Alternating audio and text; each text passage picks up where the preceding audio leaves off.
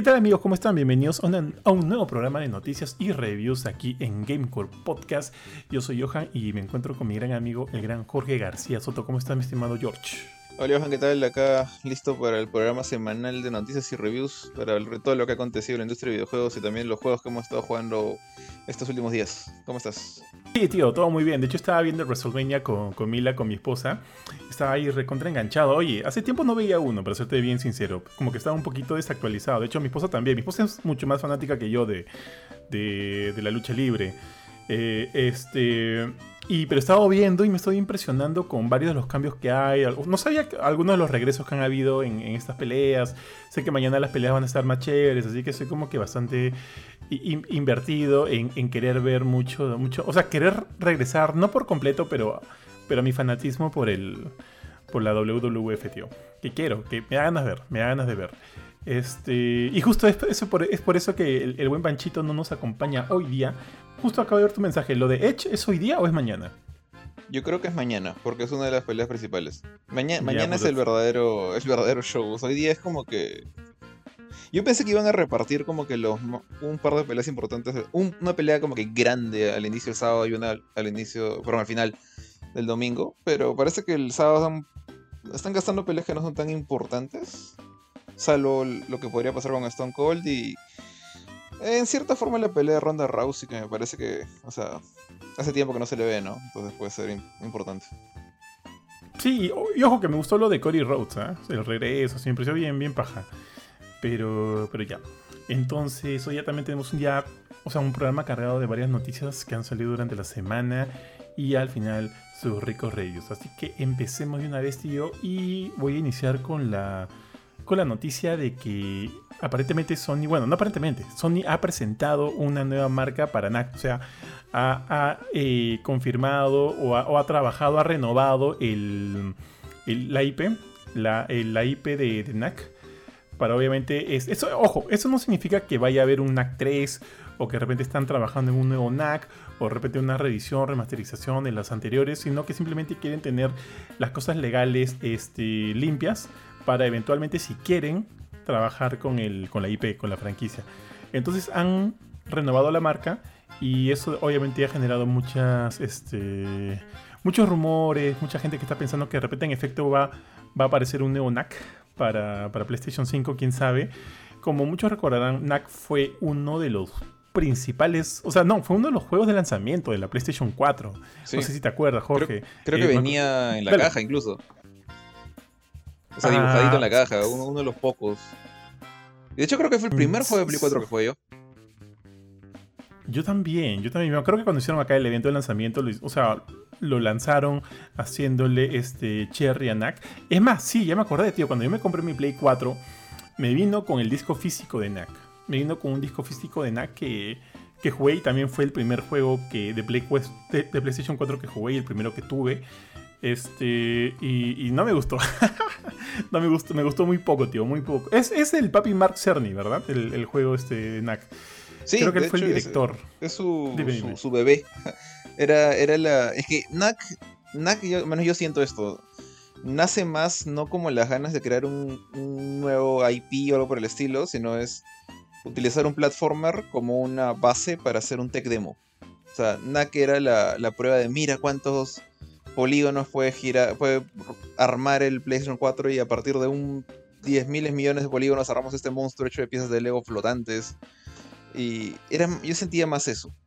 O sea, es para mí NAC 1 es el equivalente de lo que es eh, Astrobot en Play 5. Mm, salvando, distancias, porque creo que Astrobot como, como juego de plataforma es mucho mejor. Es que justamente te iba, te iba, a decir eso, pero sí, sí.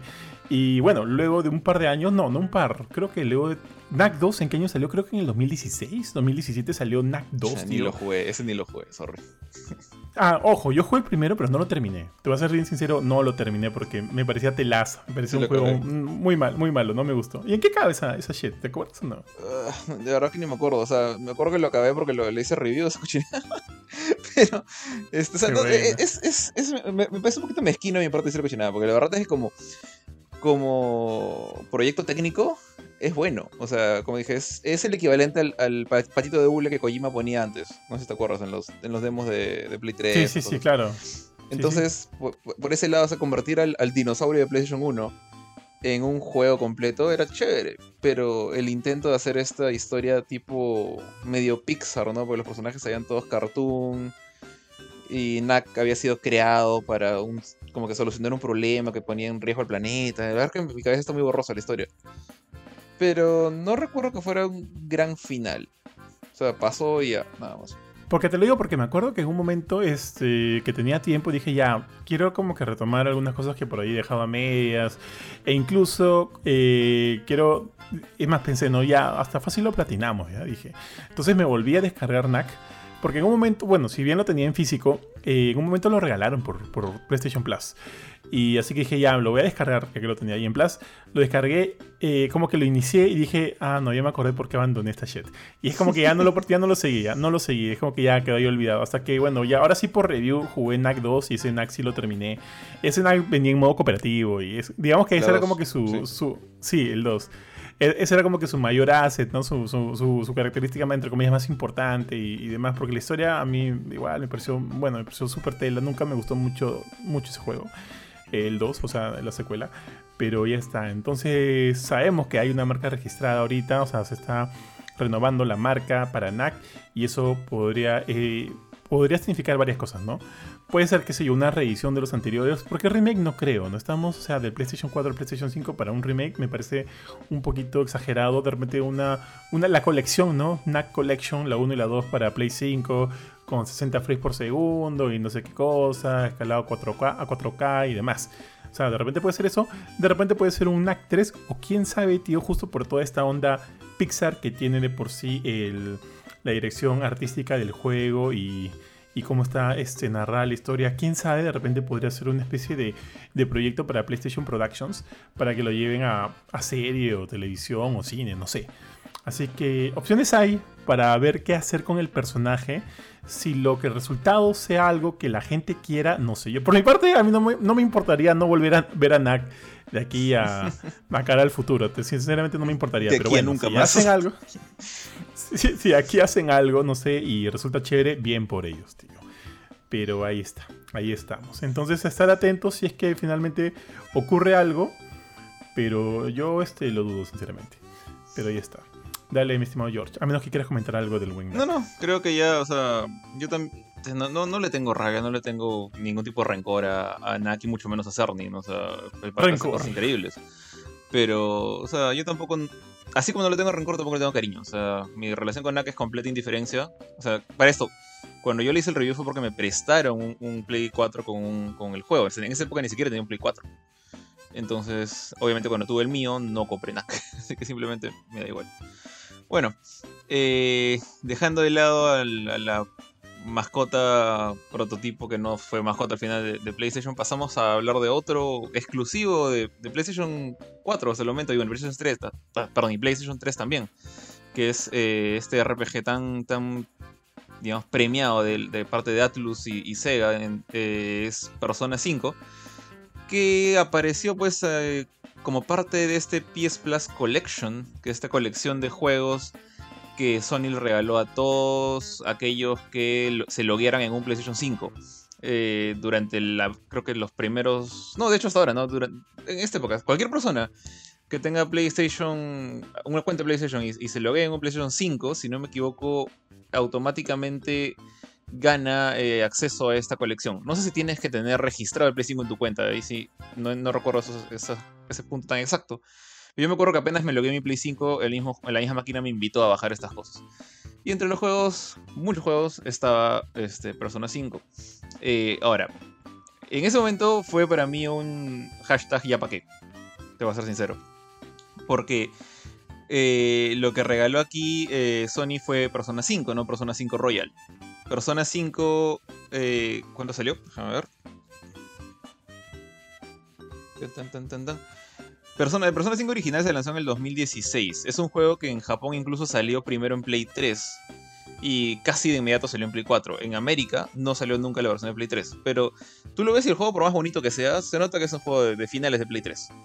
Eh, con el tiempo después, en 2019, eh, el mismo año que salió. Miento, el año anterior a la salida del PlayStation 5, salió la versión Persona 5 Royal, que era el mismo juego en cierta forma, con pequeños cambios en la historia, un nuevo personaje, por ejemplo, y se le considera como que no canon, pero realmente si tienes Royal tienes todo el contenido de Persona 5.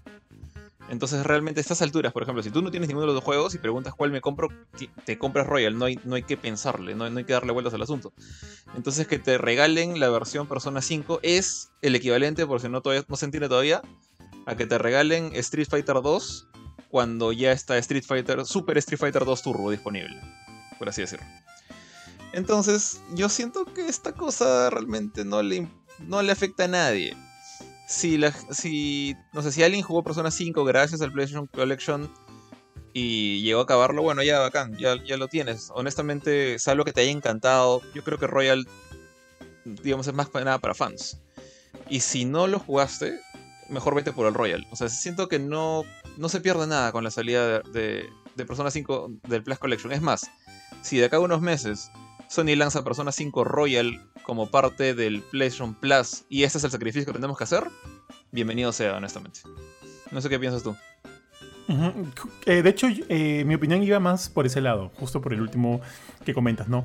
Como, eh, ojo, esta semana también, y la noticia no la vamos a tratar mucho aquí en el programa de hoy día, ya que tenemos un programa especial y enfocado netamente en los nuevos tiers de PlayStation Plus. Así que si no lo has escuchado, ingresa a nuestra cuenta eh, oficial en Spotify, buscándonos como Gamecore Podcast y vas a encontrar ahí el programa de, PlayStation Plus. Bueno, eh, como se sabe, ya tenemos estos, eh, Sony anunció estos nuevos tiers de PlayStation Plus, donde van a incluir varios juegos de Play 4, Play 5 y en el tier más caro van a incluir Play 1, Play 2 y Play 3.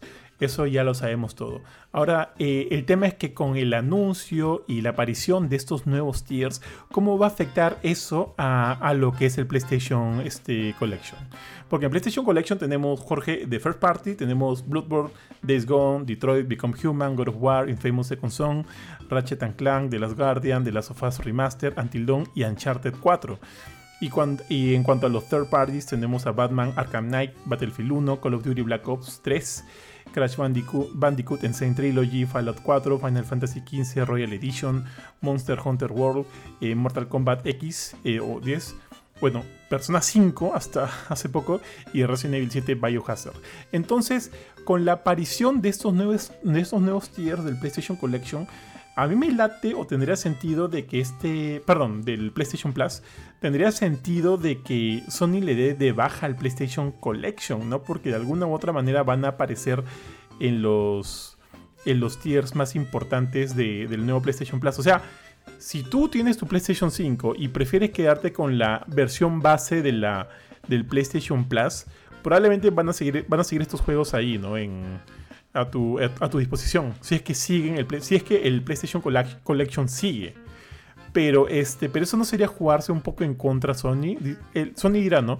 Nuestros juegos first parties, entre comillas, más importantes están en el PlayStation Collection. Entonces, como los que, o sea, en ese sentido, los usuarios que están en el PlayStation Plus Essential no van a tener mayor incentivo de pasarse de repente al, al otro a los otros tiers. Entonces, tendría sentido de que Sony corte esto, esto del, del collection. No sé tú qué crees. Eh, mira, la verdad, eh, yo creo que sí, porque uno, uno, algunos de los juegos que anunciaron como parte de, este, creo que el PlayStation Plus Extra, era justamente, por ejemplo, God of War. Y God of War es uno de los, de los integrantes de PlayStation Collection. Entonces, como eh, ya no tendría mucho sentido que estén los dos lados, ¿no? Y yo creo que esto era más un incentivo para la gente que, que adoptaron PlayStation 5 en los primeros meses. Obviamente, o sea, no sé si fue por esto o que les funcionó, qué sé yo, pero o sea, al final se agotaron los Play 5 más que la gente interesada. Pero yo siento que esa alineación de Sony, era una, una, movida inicial de, mira, si te compras el Play 5 ahorita o por estos meses, te regalamos todo esto. Y, eso, y ese por estos meses pues duró y duró y duró mucho por justamente la escasez de consolas. Es una teoría mía. Ahora que ya han pasado eh, casi dos años del lanzamiento de PlayStation 5, ya pues ese incentivo de First Adopter no tiene sentido. Entonces yo creo que ya va, a morir. La, o sea, no creo que, que, la gente que ya los, los redimió, no creo que se los quiten. Pero yo creo que la PlayStation Plus Collection va a morir, incluso va, va, a, desaparecer de nuestros, nuestros sistemas operativos de PlayStation 5, porque ahí tiene, ahí tiene su, su pestañita a veces, si no me equivoco. Sí, eh, sí, Entonces, este, es cuestión de tiempo nomás que eso se desaparezca y pase a tu colección los que llegaste a redimir. Sí, de hecho yo creo que... Perdón, dale, dale. No, ahí, entrarían estos juegos, ¿no? O sea, muy probablemente muchos de estos juegos sean parte de esos 700 juegos que están prometiendo con, el, con los nuevos tiers. De hecho, yo creo que Persona 5 es probablemente el primer paso para darle de baja ya a esta, a esta colección. Pero bueno, ya lo veremos a futuro, ¿no? Entonces, mi estimado, pasamos a la siguiente noticia, eh, que de hecho es medio cortina. Se está rumoreando que Resident Evil Village podría llegar a Xbox, Game Pass. Y, o sea, para cualquiera que no lo haya jugado y sea usuario de Xbox, creo que sería una gran, gran noticia, ya que Village es probablemente uno de los mejores juegos del año pasado. De hecho, estuvo nominado también para uno de los premios GOTYS del año pasado a, mejor juego. Este, y, creo que ganó, no me acuerdo en cuál, en qué premiación, no sé si en los joysticks, creo que en los joysticks. Ganó mejor juego del año, ganó su GOTY. Eh, es un gran juego, es un muy buen juego. Tenemos la review ya en GameCourt. Eh, pueden verla y este, si buscan nuestra viñetita de reviews en nuestra, en nuestra web.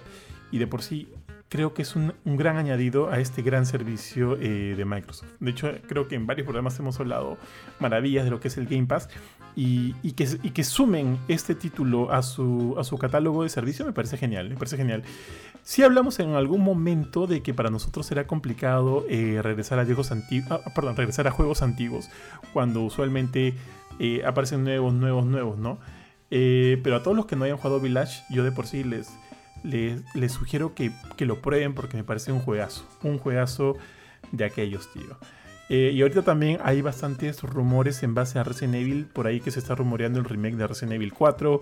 Se está rumoreando también una especie de, de, remake. Pero este sí es súper, súper rumor. De, una especie de remake de los eh, Outbreak. De los Outbreaks. Que, que, sería chévere que existan. No sé, no sé qué será todavía estamos en, espera de, ver qué pasó con Rivers, porque no sabemos nada de Rivers. Y qué hay, tío. Er, ah, ya tenemos fecha de estreno para la serie live action de Resident Evil para Netflix. Estamos a la espera de que, de que se lancen los ports, los, remasters de Play 5 de Resident 2, o sea, los remakes de Resident 2, Resident 3 y el remake de. Perdón, el, el, port, o el. Que no es un port, es un remaster, básicamente, de Resident Evil 7, ¿no? Así es, así es. Y se confirmó también que por lo menos Resident Evil 3, y asumo que los otros también, van a correr a 60 frames por segundo y 4K en PlayStation 5. Y asumo que también en Xbox Series X es. Y bueno, empecé siempre ha corrido bonito. ¿Sabes qué me da curiosidad? Si la versión de Play 5 de Resident Evil 7, Biohazard, eh, va a incluir la opción de jugarlo en VR. Porque ahorita mi VR está conectado a mi Play 5. Pero este. Ah. Esa, y esa opción de estar en la versión de Play 4, no sé. Fácil que la asesina, ¿ah? Yo no, me sorprendería si la versión de Play 5 no tiene modo VR. Pero, ah, bueno, realmente no, no significa nada, porque la versión de Play 4 y la versión de Play 5 son básicamente el mismo juego. en el sentido de que compras uno y tienes los dos, a eso me refiero. Claro, claro, buena pregunta. Bueno, ya veremos. ¿Hay fecha para esto, Jorge? Creo que, creo que no. O sea, ahorita Déjame ver, estoy revisando nuestra web porque yo cubrí esa nota. estoy casi seguro que, o sea, decían que era este año. Y creo, creo que era como que un... Eh, ah, una ventana, tipo eh, verano 2022, algo así. Déjame, ver. Ah, llegarán este año con, bueno, también ah, van a responder a los haptic triggers, los, los adaptive triggers y haptic feedback, va a estar activo. Y no, solamente dice este año. Y que las versiones de PC también van a recibir su update bonito para, para tener estas mejores. Ok, ok, ok. Entonces, bueno, a la espera de eso y a la espera de que se confirmen también cuáles son los próximos juegos de Resident Evil que vayan a llegar, ¿no? O sea, los próximos canónicos, los próximos remakes y bueno, estos, estos entre comillas, remasters para la nueva generación. Así que pasemos a la siguiente, mi estimado. Bueno, ya este dejando de lado Resident Evil, eh, pasamos a hablar de, bueno, de algo que también Capcom sabe hacer muy bien, que son juegos de pelea. Pero este juego de pelea no es hecho por Capcom. ¿Qué tal, qué tal se llama eh, es un juego de peleas que hecho me tiene muy, muy interesado, muy intrigado. Está siendo desarrollado por eh, una combinación de estudios. está el estudio, bueno, 18, Neopel, que son más conocidos por juegos creo, que 18 estuvo metido en Marvel vs. Capcom 3, si no me equivoco. Y, pero también estaba metido Arc System Works, que es súper conocido por juegos como Guilty Gear, Blaze Blue, eh, Dragon Ball Fighters y otros, ¿no? Y el juego se llama DNF Duel, para los que todavía no se han dado cuenta de lo que estoy hablando. Es este juego basado en la franquicia de Action RPG para, para web. De, es un juego de 2006, creo. Es un juego viejísimo. O sea, no es retro ya, pero es, es de la época en la que todavía jugaba en cabinas en la universidad. Así que eh, tiene su tiempito este juego. La gente le tiene cariño también, Hay gente todavía sigue jugando, el juego sigue vigente por, y seguirá por mucho tiempo, pero ese es su, primera, su primer spin-off grande en consolas y en PC. Y bueno, el juego ya confirmó su fecha de salida hace un tiempo, no sé si lo dijeron esto, pero va a salir el 28 de junio. Entonces estamos a mayo, junio, dos meses y un poco unos cuantos días de jugar la versión final y como para cerrar esa espera, la gente de Nexon, que son los publicadores, han anunciado una segunda beta, una segunda beta abierta para quien sea quiere jugar el juego. Para esto eh, no tienes que bajarte un nuevo cliente. Si nunca borraste la primera beta, actualízala nomás y ya está. Pero esta beta arrancó el día de ayer, el primero, a las hora peruana 9 pm. Creo que es 7 pm PST y va a estar activa hasta el día 4. O sea, tampoco no es que esté ahí para siempre, es una prueba para probar nuevamente los servidores online y para probar una serie de cambios en el balance que han hecho. O sea, los personajes creo que ahora hacen más daño, han hecho un rebalance prácticamente en todos ellos, en sus skills y demás cosas. Así que sí estoy bastante ansioso por jugarlo. Se agregó un nuevo personaje, me olvidé, el Ghost Blade, que justo lanzó su trailer justo después de que cerró la beta número 1. Eh, hay más personajes por venir, pero ahorita esta beta solo tiene 11 disponibles. Va a tener 11 disponibles. Miento, ya tiene 11 disponibles. Eh, y nada más, o sea, la verdad, el, juego. Pucha, no. Mira, me gusta mucho Guilty Gear, me gusta mucho King of Fighters 15, que son los que han salido ahora recientemente. Bueno, Guilty Gear tiene bastante tiempo. Eh, pero este, este juego me, me, transmite unas vibras muy similares a las que tenía cuando jugaba Gran Blue Fantasy Versus es este feeling de, estar viendo casi como un anime en 3D. Más o menos como lo que hace Dragon Ball Fighters. Pero los poderes son tan fáciles de hacer. Si los comparas con King of Fighters son 10.000 veces más fáciles que hacer. Eh, porque no hay que hacer U's ni Hadokens ni nada. Y eso como que te, te hace sentirte como que puedes hacer lo que te dé la gana en la pantalla. Y es bien chévere cuando dos personas se dan cuenta de eso. Y ves poderes volando por todas partes, a pesar de que es caos controlado, por así decirlo. si una persona ve esto de lejos de decir qué está pasando. Pero no sé, es, un feeling muy bonito. Que, me gusta ese tipo de juegos con, con acceso fácil a tus habilidades. Así que estoy esperando nada más que tener chance para jugar la beta un ratito, tener un poco de tiempo libre y obviamente el juego final que de todas maneras voy a, voy a querer tenerlo. Oye, ¿tú, tú que jugaste la primera beta, tío, rollback, ¿no? ¿O no tiene? Eh, sí, este juego también. todo lo que está haciendo Arc System Works a partir de pues, Guilty Gear Strife tiene eh, rollback. Y de hecho, incluso están metiendo rollback de manera retroactiva en juegos como Guilty Gear XX, eh, creo que fue la, versión de PC solamente. Y en Blaze Blue Chrono Fantasma. Y en Blaze Blue Tag Team Battle. Cross Tag Battle, perdón. También los están metiendo de manera retroactiva. Entonces, este juego sí, tiene, tiene rollback también, de todas maneras. De hecho, ya, ¿qué, juego de peleas no tiene rollback a estas alturas? Creo que Phantom Breaker no tenía, y tenían buenas razones. Que se respete. Es un, juego, es que Phantom, sí. Pero Phantom Breaker es un juego del 2016, creo. Es un juego bien viejito. Eh, o 2006, me estoy confundiendo el número. Pero es un juego que fue hecho hace tiempo y es como un port remaster y, no pueden meterlo tan, tan a la mala. Arc System hace milagros. Así que ellos sí han podido meter rollback en juegos viejos. Y no van a dejar que no se ponga un juego nuevo. Válido, tío, válido. Y entonces ya, ahora sí, pasamos a la siguiente noticia. Y es de que, bueno, se anunciaron. De hecho, se filtró como que un día antes los juegos de PlayStation Plus de abril. Y finalmente, el, al día siguiente, se confirmaron que en efecto la filtración había sido correcta. Tío, ¿cuáles son, tío? El primero es Hood Outlaws and Legends, que creo que es un juego multijugador y salió hace poco en realidad, o sea, salió creo que el año pasado, no estoy muy seguro. Este, nunca lo probé. Sé que tuvo, eh, para mi sorpresa, críticas bastante buenas. O sea, no, no fueron malas ni, ni, de vainas. Como que bastante correcto. No lo jugué, no lo jugué. Por ahí me llamó la atención, pero no, nunca lo, no, ni siquiera intenté pedirlo ni nada. O sea, no, quedó ahí. Eh, dudo mucho que lo juegue, pero paja, paja que sea el siguiente juego, o sea, sea uno de los siguientes títulos de PlayStation Plus. El siguiente es Slade Spire, que no sé cuál es. Ese sí no lo he jugado por ningún lado y no lo tengo mapeado a menos que tú sepas cuál es.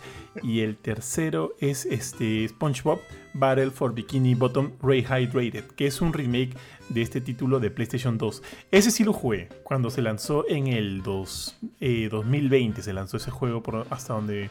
O sea, si mal no recuerdo, justo estábamos ya entrando en pandemia y lo. No, ya, o sea, unos, unos meses después de pandemia. Y, me mandaron el código y lo jugué y me encantó, tío. Ese juego es muy, muy bueno. Es el, juego de PlayStation 2 también recuerdo haberlo jugado. No lo, no lo pasé, no lo, este, no lo, no lo, no lo terminé por completo. Pero este, pero este sí, me encantó, me gustó mucho. Así que me parece paja que ahora eh, lo están regalando para cualquiera que no lo haya jugado y quiera jugarlo. Creo que tiene un elemento nostálgico bien, bien paja. Los títulos estos van a estar disponibles desde el 4 de abril, justo cuando se termina la, beta de, del juego de Jorge. Así que es para los, si quieren empalmar, ahí tienen, tíos. Ahí quiero mencionar nomás que, o sea, si bien no lo he jugado, sí conozco Slade Spire. Es un, un juego de tipo roguelite, pero donde el combate es por cartas. Eh, es un poquito como una especie de roguelite estratégico, por así decirlo con pelea con, con decks, como si fueras un juego tipo Yu-Gi-Oh, por así decirlo, pero no tanto. Es como que tus poderes son cartas y a veces te salen unos o te salen otros.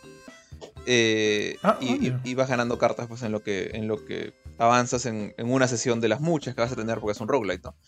Entonces sí es bastante original. De hecho tuvo una muy buena aceptación. Muchas veces este es un referente en los roguelites en el sentido de que cuando sale un nuevo juego que usa sistema de combate por cartas en Steam, veo que gente dice, sí, este es como Slade Spire. Eh, entonces yo diría que no lo ignoren, no piensen que es cualquier cosa porque no lo conocen. Este sí, sí vale la pena darle una ojeadita. los otros dos no los he jugado y no los conocía, salvo Bob Esponja, me acuerdo que creo que tú le hiciste el review. Eh, pero Slade Spire es el que más, más intrigado me tiene, honestamente. Maña, maña, maña. Este, no, no tenía ese dato, tío. ¿Qué pasa? Justo acabo de poner Slade Spire. Y estoy viendo acá algunas este, imágenes del juego. Pero no sabía que era como que tan, tan citado en. O comparado este, con otros juegos. Man, ya no, no tenía ni idea. ¡Ay, qué chévere! Ya, bueno. Eso, igual, igual, dudo que lo juegue a estas alturas. Pero paja, paja que esté entre los. Como dice Fernando Chuquillanqui, los prestaditos, ¿no? Los prestaditos del mes de de PlayStation Plus de, abril. Ya saben, a partir del 4 de abril pueden descargarlos y si no han descargado los anteriores, corran porque ya pronto van a estar, o sea, van a salir de la oferta. ¿Cuáles fueron los anteriores? déjame entrar acá a mi página de PlayStation. Yo, o sea, ya automáticamente como que pongo, este, entre comillas, ¿no? Comprar, comprar, comprar. Los juegos del Plus del mes. Sí. Pero, pero en realidad nunca es como que me tengo a a pensar. A verlo del todo, sí, porque como te digo, ya, ya, ya para qué, o sea, o sea, simplemente para tenerlo, porque no lo voy a, no los voy a, no los voy a jugar. Ah, ya, mira, Ghost Runner y Ghost Runner sí lo he jugado, lo jugué en su momento, es un buen juego. El otro es Art Survival Evolve, que lo jugué también en su momento, mm, ahí quedé. Y el Team Sonic Racing, que creo que te pasé ese código para que tú le hagas review, yo ¿no? le hice review, el review, bueno, no sé si, no sé si Benito le habrá dado de baja porque a veces se le da de baja las cosas antiguas, pero yo le hice review en, en GameCourt. O sea, vamos, a buscar ahorita ya. Son Team Racing, ¿no? Sí, sí me gustó el juego. Sí, o sea, no me encantó, o sea, no me pareció como que el mejor juego del mundo, pero era un, buen kart racer. O sea, que, de hecho, curiosamente, tiraba más a, full racing que a kart racing, porque los ítems son muy secundarios acá. Bueno, le puse 7.5 y todavía está activa la review si la quieren ver. Benito se ha bajado una nota nomás.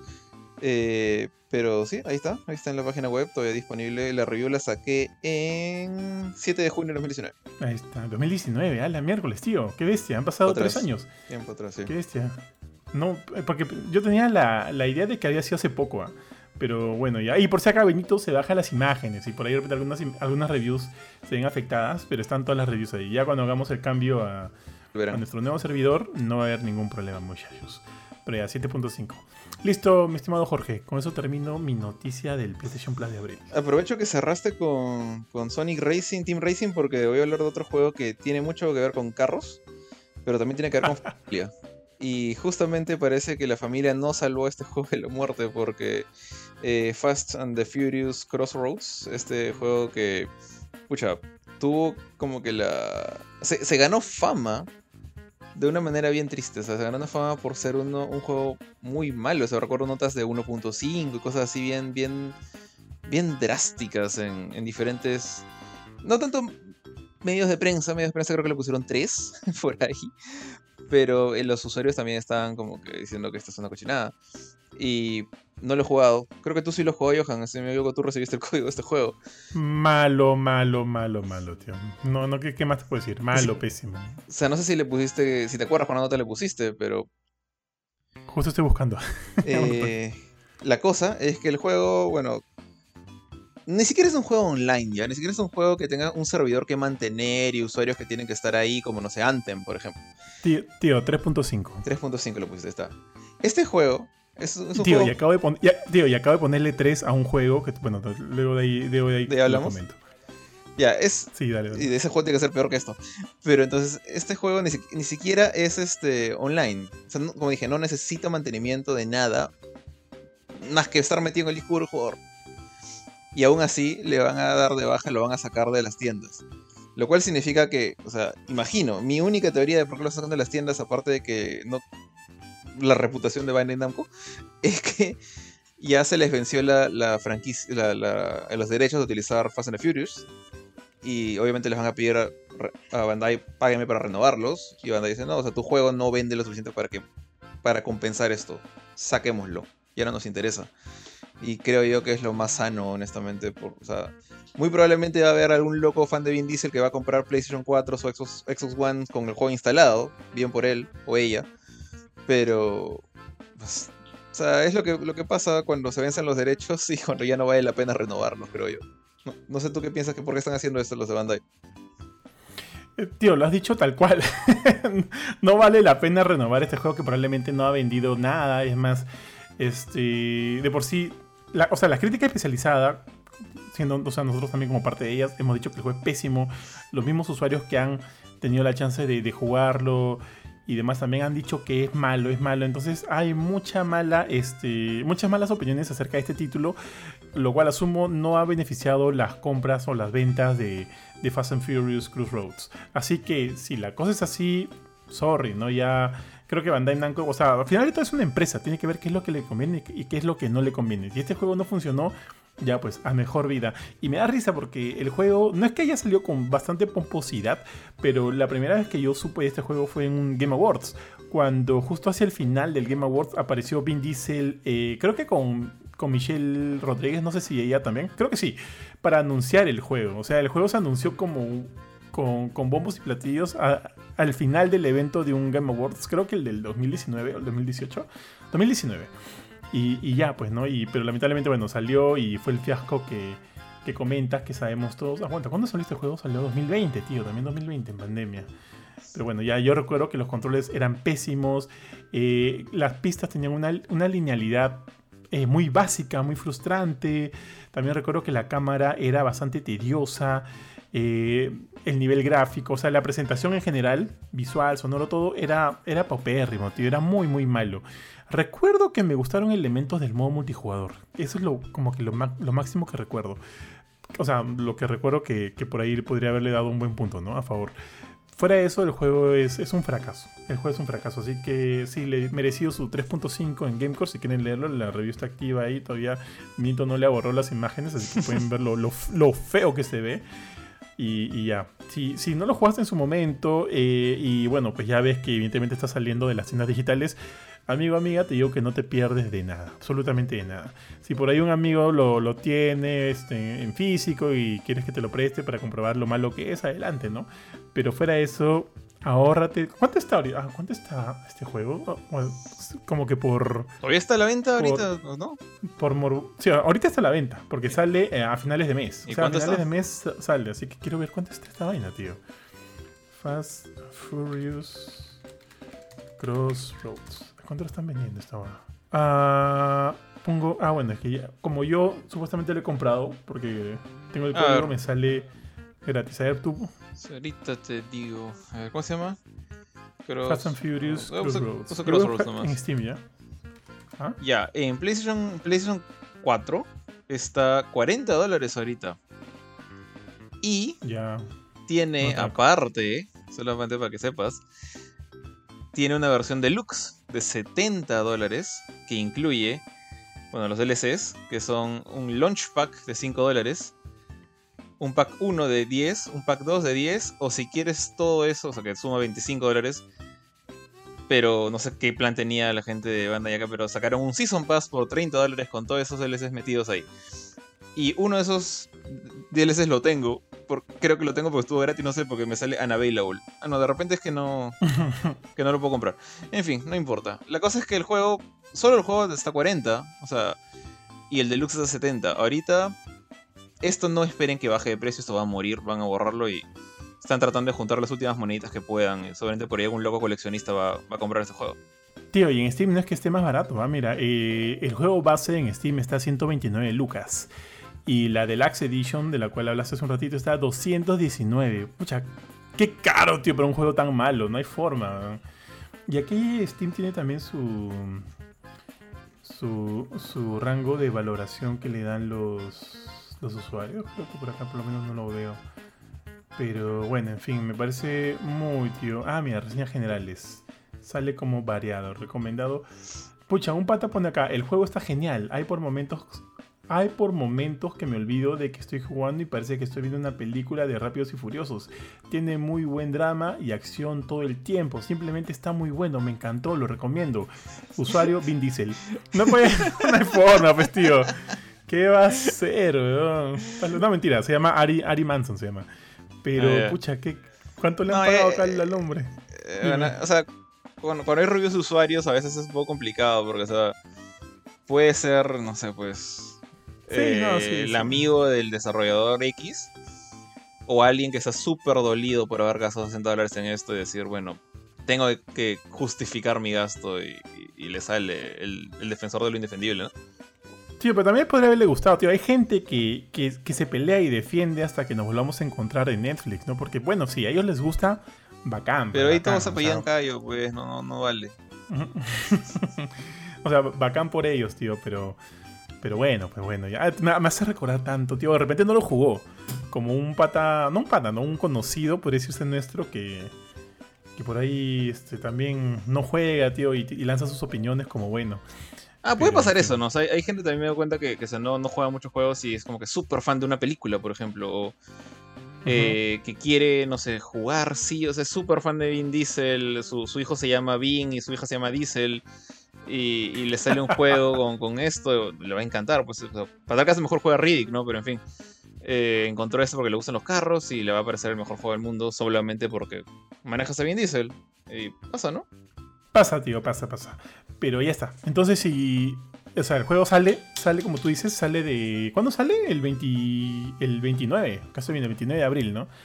Así que ya. Eh, pasamos a la siguiente, tío. La siguiente creo que es una noticia mía y es acerca, bueno, ya se supo también que la secuela de Breath of the Wild, eh, creo que no tiene nombre hasta ahorita, ¿no? Se llama, o sea, creo que se conoce solo simplemente como Breath of the Wild 2. El, segundo aliento. El segundo aliento de salvaje, el segundo aliento salvaje. Eh, se ha retrasado, o sea, está, se estaba este, esperando de que el juego salga en el 2022, o sea, este año sin una fecha exacta, pero la ventana de lanzamiento seguía siendo este año.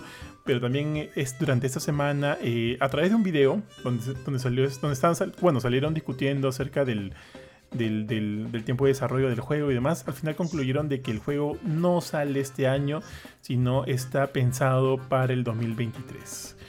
Eh, creo que es en primavera, primavera americana de 2023.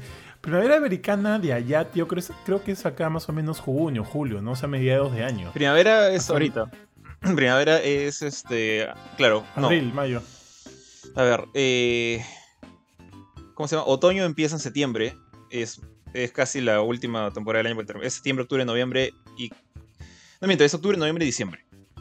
Hasta un poquito antes del fin de año. Entonces, verano es los tres meses anteriores, que vienen a ser julio, agosto, septiembre primavera es abril, mayo, junio. Entonces eh, ya está empezando ahorita la primavera. Ay, ay, ok, ok. Entonces sería como que para antes de la mitad de año del 2023. Ojalá, ojalá, porque hay muchas personas que sí se han visto eh, entristecidas, tío, por el retraso. Tanto así que de por sí. Y eso es esperable, o sea, eso es usualmente sucede. Ojo, no vayan a tomarlo como que, uy, no, Nintendo está perdiendo sus acciones, ¿no? Porque debido a la noticia, las acciones de Nintendo cayeron un 6%, ojo, tras el retraso de Zelda Breath of the Wild 2, que es lo esperable, es esperable que suceda porque siempre hay una reacción ante cierta noticia o evento de X compañía, ¿no? Entonces eso era algo que se esperaba. Eh, este, de por sí, o sea, a mí me gustó mucho el primer Breath of the Wild, no lo voy a negar, me gustó mucho, me parece, un gran juego. Siento que a estas alturas Elden Ring me parece el, mejor ejemplo de, título de mundo abierto que puede haber en la actualidad, pero en su momento Breath of the Wild 2 eh, me gustó igual un montón. Eh, perdón, Breath of the Wild, la primera, me gustó un montón. Eh, de hecho, me, pone triste que no salga este año, pero también eh, siendo un año tan cargado, con, con juegos tan buenos que han habido, digo como que, como que mejor, ¿no? Porque yo quiero que Elden Ring se lleve el GOTY este año. Es más, si sale God of War Ragnarok y termina siendo un juegazo, pucha, no sabría por cuál votar, weón. este, pero ese es el peor, de, o sea, ese es el... El, mejor escenario. Sí, es el mejor escenario porque qué paja que en un, solo año hayan juegos tan, pero tan buenos, tío. Pero, pero bueno, en fin. Eh, entonces ya, lo tenemos para el próximo año, Breath of the Wild 2, 2023. Me acuerdo que Ari sí estaba recontra triste, weón. Estaba, estaba maldiciendo a Elden Ring. Porque él juraba que Nintendo se había, este... ¿Había arrugado? Sí, le había arrugado, tío. Es cuando Nintendo hace esas... Yo ni siquiera soy como que Nintendo fan, nada, pero Nintendo no arruga a nadie. O sea, Nintendo vive en su mundo. Nintendo saca sus cosas en su orden en la fecha que le dé la gana. Para hoy sin polo, tío. Nintendo solo le arruga a Nintendo. O sea, no se atropella a sí mismo, nada más. Pero si te, eh, le sacas Bloodborne 2 y ellos dicen quiero sacar Donkey Kong Country 4, lo van a hacer. Así que no, no creo que tenga nada que ver con el Ring. Sí, sí, yo tampoco igual.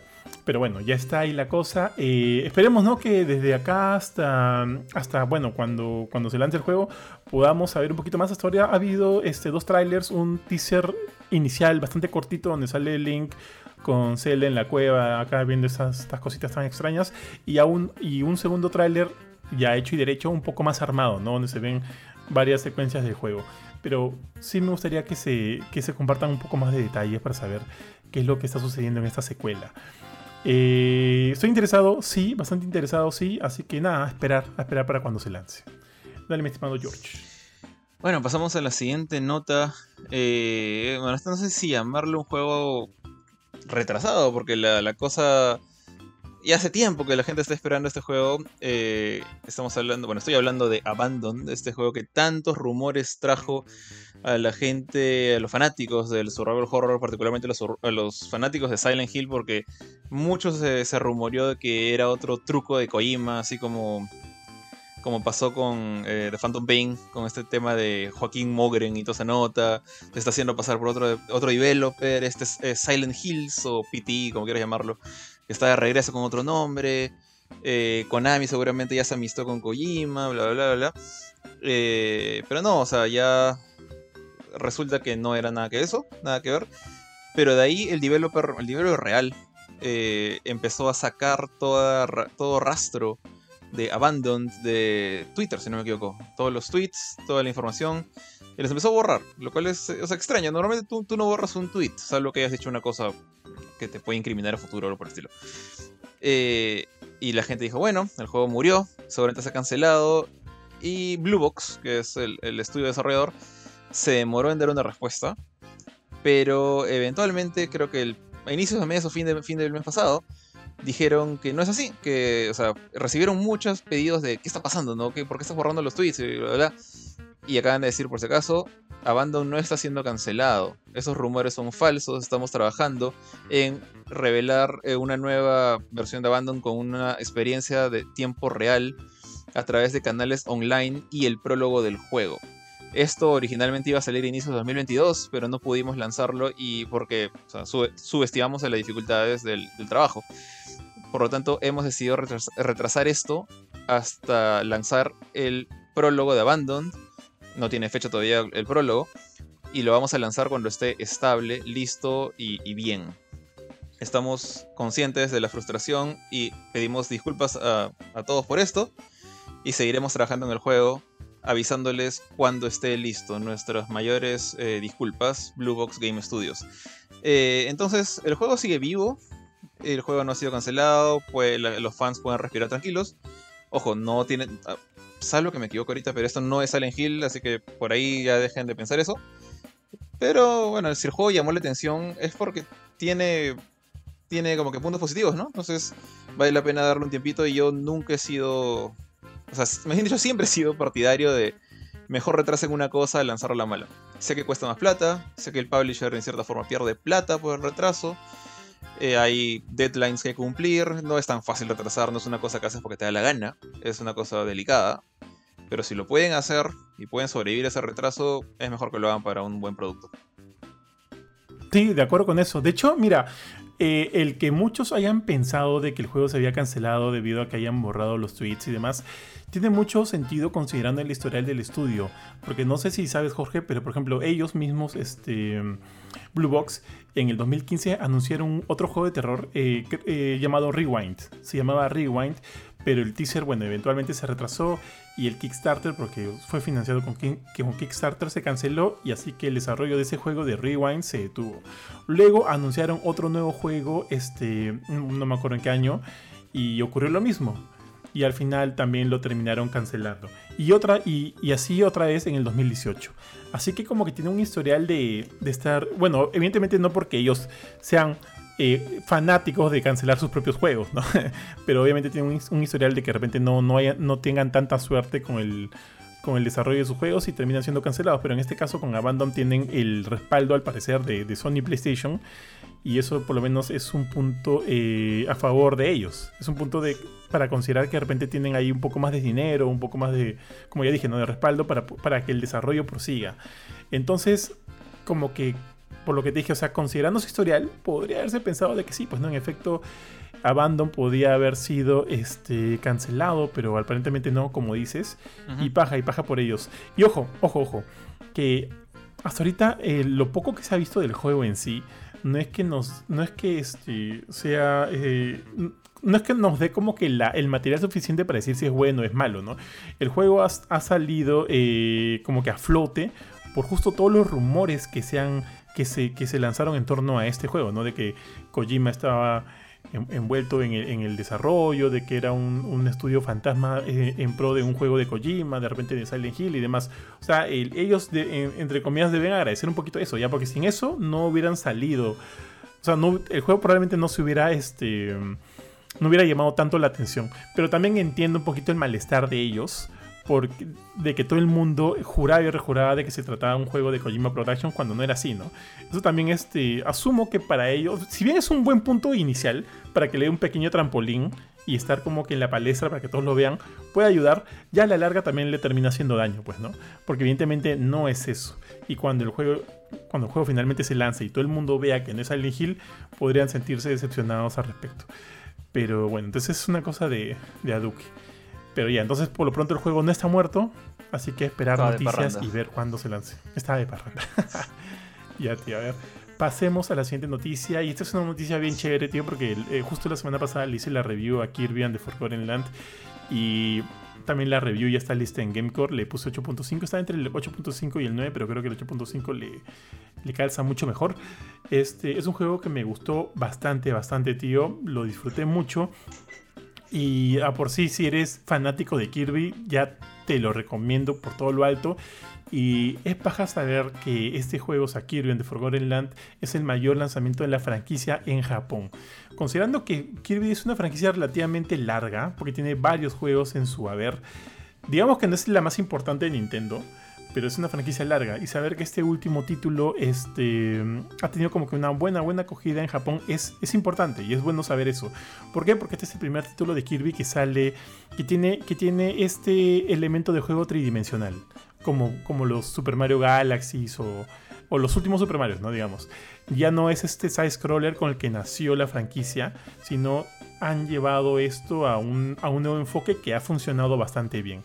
El juego ha vendido muy bien, ha, sumado cifras para Switch, así que esto podría ponerlo también como una de las de las eh, nuevas franquicias importantes de, Nintendo, espero, ya que creo que se lo merece, se lo merece. Al igual que lo que pasó con Metroid, tío. Si bien Metroid, Samus, todo el mundo lo conoce y demás, nunca ha sido como que una de las franquicias más, más powers de Nintendo.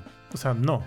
Pero de repente con las ventas que, ha acumulado Metroid Dread, con todas las buenas críticas, podría también, ¿no? Empezar a, unirse a este grupito de, de, los chéveres de Nintendo para que le den más oportunidades a futuro. Entonces, si Metroid y Kirby entran a ese, Inner Circle, tío, me parecería bravas. Entonces, como les digo, la review ya está en Gamecore. Hay muchas cosas buenas en el juego. Si tienen la chance de comprarlo, de jugarlo, háganlo. Porque es. O sea, yo de por sí lo recomiendo por completo. Ah, mira, tengo acá una lista de la, de la cantidad de, ventas. A ver, mira. Kirby and the Forgotten Land este, ha tenido 380 mil. O sea, ha vendido 380 mil. ¿Cuánto? Esto está en. Aumenta, aumenta, aumenta. Ah, sí. Ha tenido una venta de 380 mil eh, unidades. Kirby, de, a eso le sigue, Kirby Super Star Ultra de Nintendo DS y a ese le sigue, Kirby 64 de Crystal Shards de Nintendo 64. Luego está Kirby Triple Deluxe, luego Kirby Star Allies. Ah, ese es malazo ese juego, tío, de Switch.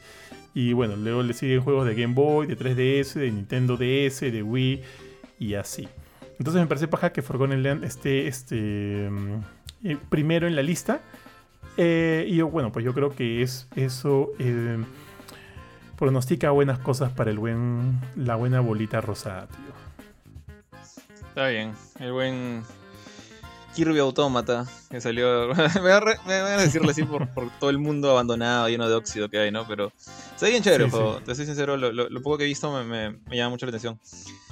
Y no sé, ¿quieres seguir conversando del tema o pasamos a la siguiente? Porque. Vamos, vamos, tío. Porque se viene así una noticia relativamente triste.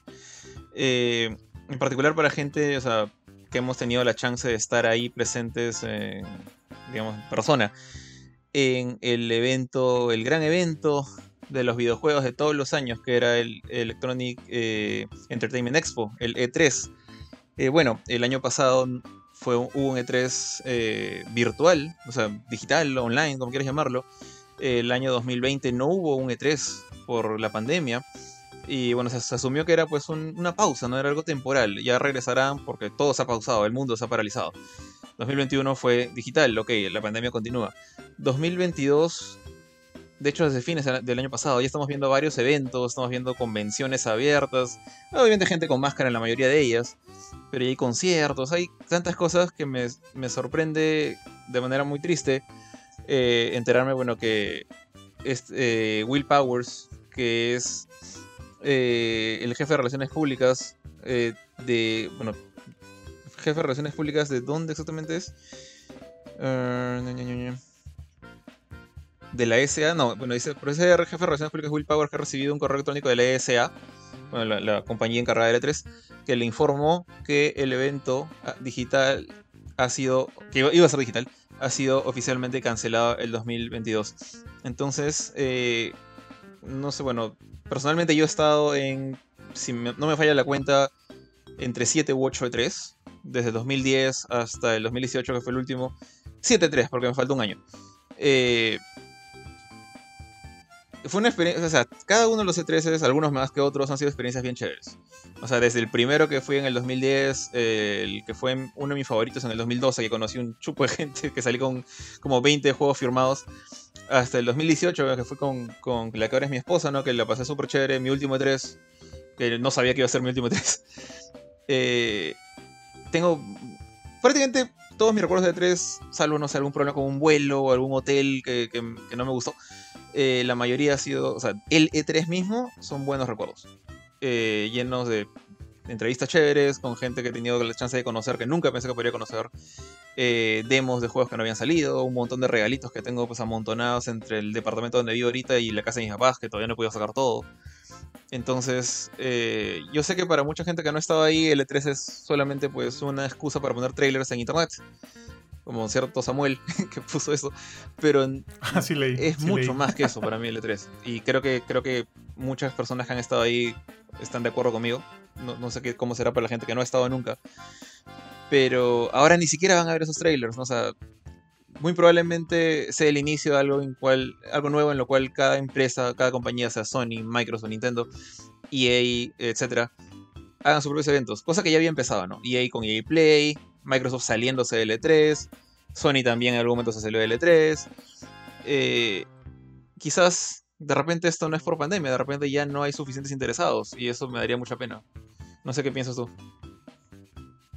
Sí, de hecho, eh, considerando cómo sucedió el año pasado con el E3 2021, que fue totalmente digital, no sé si lo recuerda Jorge o si aplicaste al, al, evento digital, pero fue un desastre, brother. Fue un desastre. O sea, la plataforma, las plataformas digitales no funcionaban bien. Me acuerdo que también hacían este tema de de, programar hands-on de algunos de los juegos, pero todo tenías que hacerlo a través de, la, de, su aplicativo. Perdón. De la... Claro, a través de, la exactamente a través del aplicativo del E3, que, me parecía más que todo una torpeza, no, o sea, no, no, no, ayudaba en nada, no facilitaba en nada. Al final, creo que ni lo usé, tío. Ni, ni lo usé, ni entré a su web. Porque me acuerdo que, bueno, yo me, yo me inscribí para ser parte del, del, evento. Ari también, no sé si tú, no me acuerdo si tú también lo hiciste, Jorge, pero este, pero a mí me pareció malazo, muy malo. Y al final, inclusive terminando el E3, eh, leyendo muchos tweets y comentando con algunos otros medios de la, de la prensa, algunos amigos mexicanos incluso, todo el mundo comentaba lo, lo mal que había resultado el evento digital. Mal, mal, malazo, malazo. Y yo no puedo estar más, más que de acuerdo. Entonces, también considerando que este, lo mal que les fue el año pasado, de repente ellos saben que lo suyo no, no es este. No es vender el evento de manera digital, ¿no? Sino de, manera física y qué sé yo. Pero tú también lo has dicho, ya considerando que el. o sea, digamos que la, o sea, la pandemia sigue ahí. Pero ya está mucho más controlada y demás. Lo cual, lo cual eh, le da opción a eventos más grandes de, poder. Eh, traer gente. Por ejemplo, acá nomás, yo he visto, y lo he comentado creo en stories a mis amigos míos que están en conciertos y demás, inclusive sin, sin mascarillas. O repeten el último partido de, de Perú, que lo vi, me encanta, ojo, a mí me encanta el fútbol, al menos cuando juega, juega Perú y otros algunos equipos que me gustan. Este, en, la, en, la, en el estadio mucha gente sin mascarilla y demás. Entonces me da la idea de que o bien este, ya la pandemia está como que llegando a su fin y, se permite, y, lo, y, bueno, se permite este tipo de comportamiento en estos eventos sin la necesidad de mascarilla y demás, o bueno, o no sé. Entonces, considerando todo eso, me parecería que el E3 podría haber tenido una chance de que sea un evento este, presencial. O sea, esa es la idea que me da, ¿no? Por lo menos.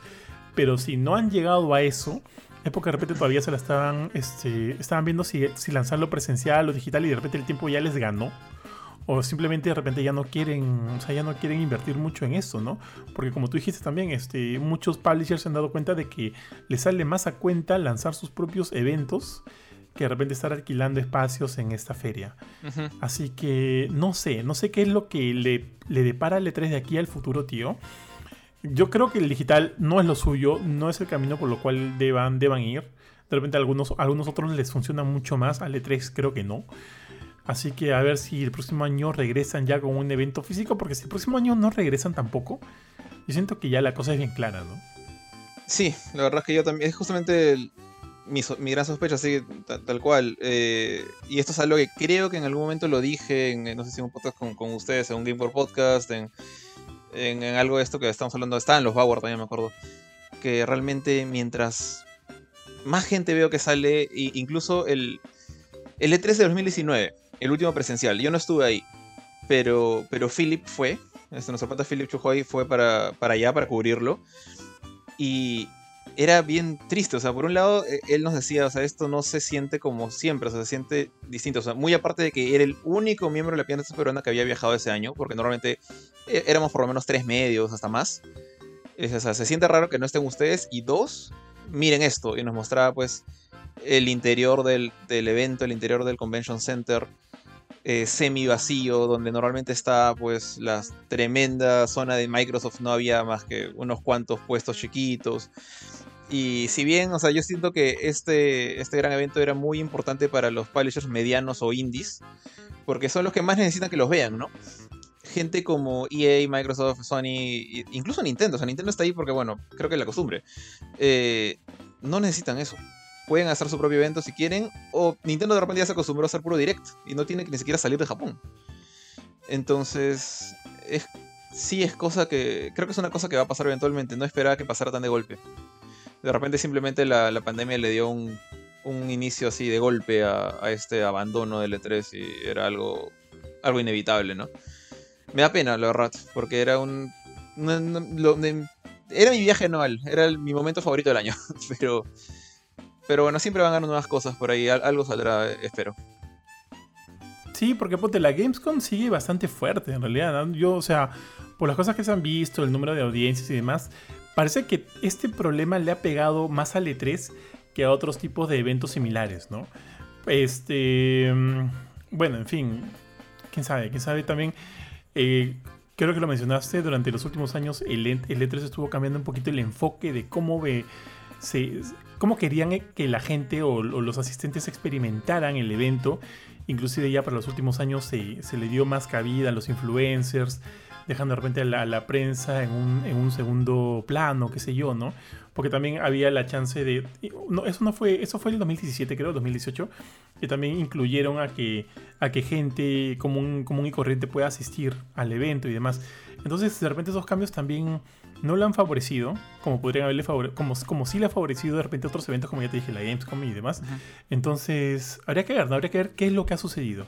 Porque hasta ahorita digamos como que el E3 ya no es tan chévere. No, sí, ese, ese 3 que hubo bastante gente ahí.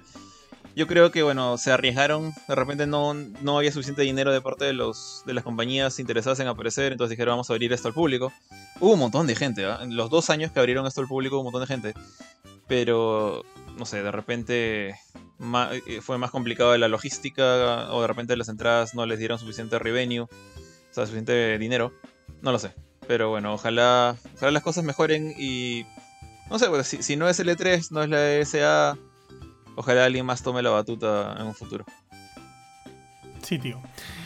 Ahora sí, pasemos a la siguiente noticia, mi estimado, y tiene que ver con PlayStation, y es este viene de parte del papi Jim Ryan, tío, que en el, durante un PlayStation Podcast, está mi celular, sorry, durante un PlayStation Podcast comentó de que, o sea, comentó acerca de los cambios que han estado, que van a venir con, con PlayStation Plus y cómo esto va a afectar un poquito las cosas que de por sí ya tienen programadas y demás. Y dejó algo bien en claro, ¿no? De que PlayStation ahorita está, o sea, sigue buscando armarse, como lo ha venido haciendo Microsoft con las compras de los diferentes estudios que ha tenido. Entonces Jim Ryan ha dicho que PlayStation, Sony PlayStation también tiene previstas más, adquisiciones de estudios a futuro. Eh, eh, la última que adquirieron fue la de Haven, tío, para, para, este, para trabajar en juegos AAA, el tipo de servicio en vivo. Manjas Haven, ¿no? De la... Ah, ¿Cómo se llama la flaca esta? La que estuvo ahorita último en, eh, Stadia. Jade, no me acuerdo su apellido. Sí, sí, ella. La, chica que, yo la conozco por Assassin's Creed, porque estuvo en Ubisoft. Sí, sí, exactamente. La, flaca tiene un montón de talento y tiene un montón de experiencia. Así que paja, paja por la adquisición de ese estudio y quieren adquirir más, ¿no? Antes de eso adquirieron a, Bungie, pero el trato con Bungie también es medio, es medio raro. Han adquirido también hace poco a Blue Point Games, creo que eso fue el año pasado, a Housemarque y, y bueno, los otros, no me acuerdo si algunos más ahora último, pero esos fueron como que los más, este los más llamativos. Ahora, durante el día de ayer, Jorge, no sé si te acuerdas, un pata nuestro, bueno, un pata, un colaborador nuestro, eh, nos comentó que, que, estaban los rumores de que PlayStation podría haber adquirido ya sea Konami o, From Software. Eh, lo cual hasta ahorita no se ha confirmado, ni, ni he escuchado que el rumor haya rebotado más, sino como que quedó ahí.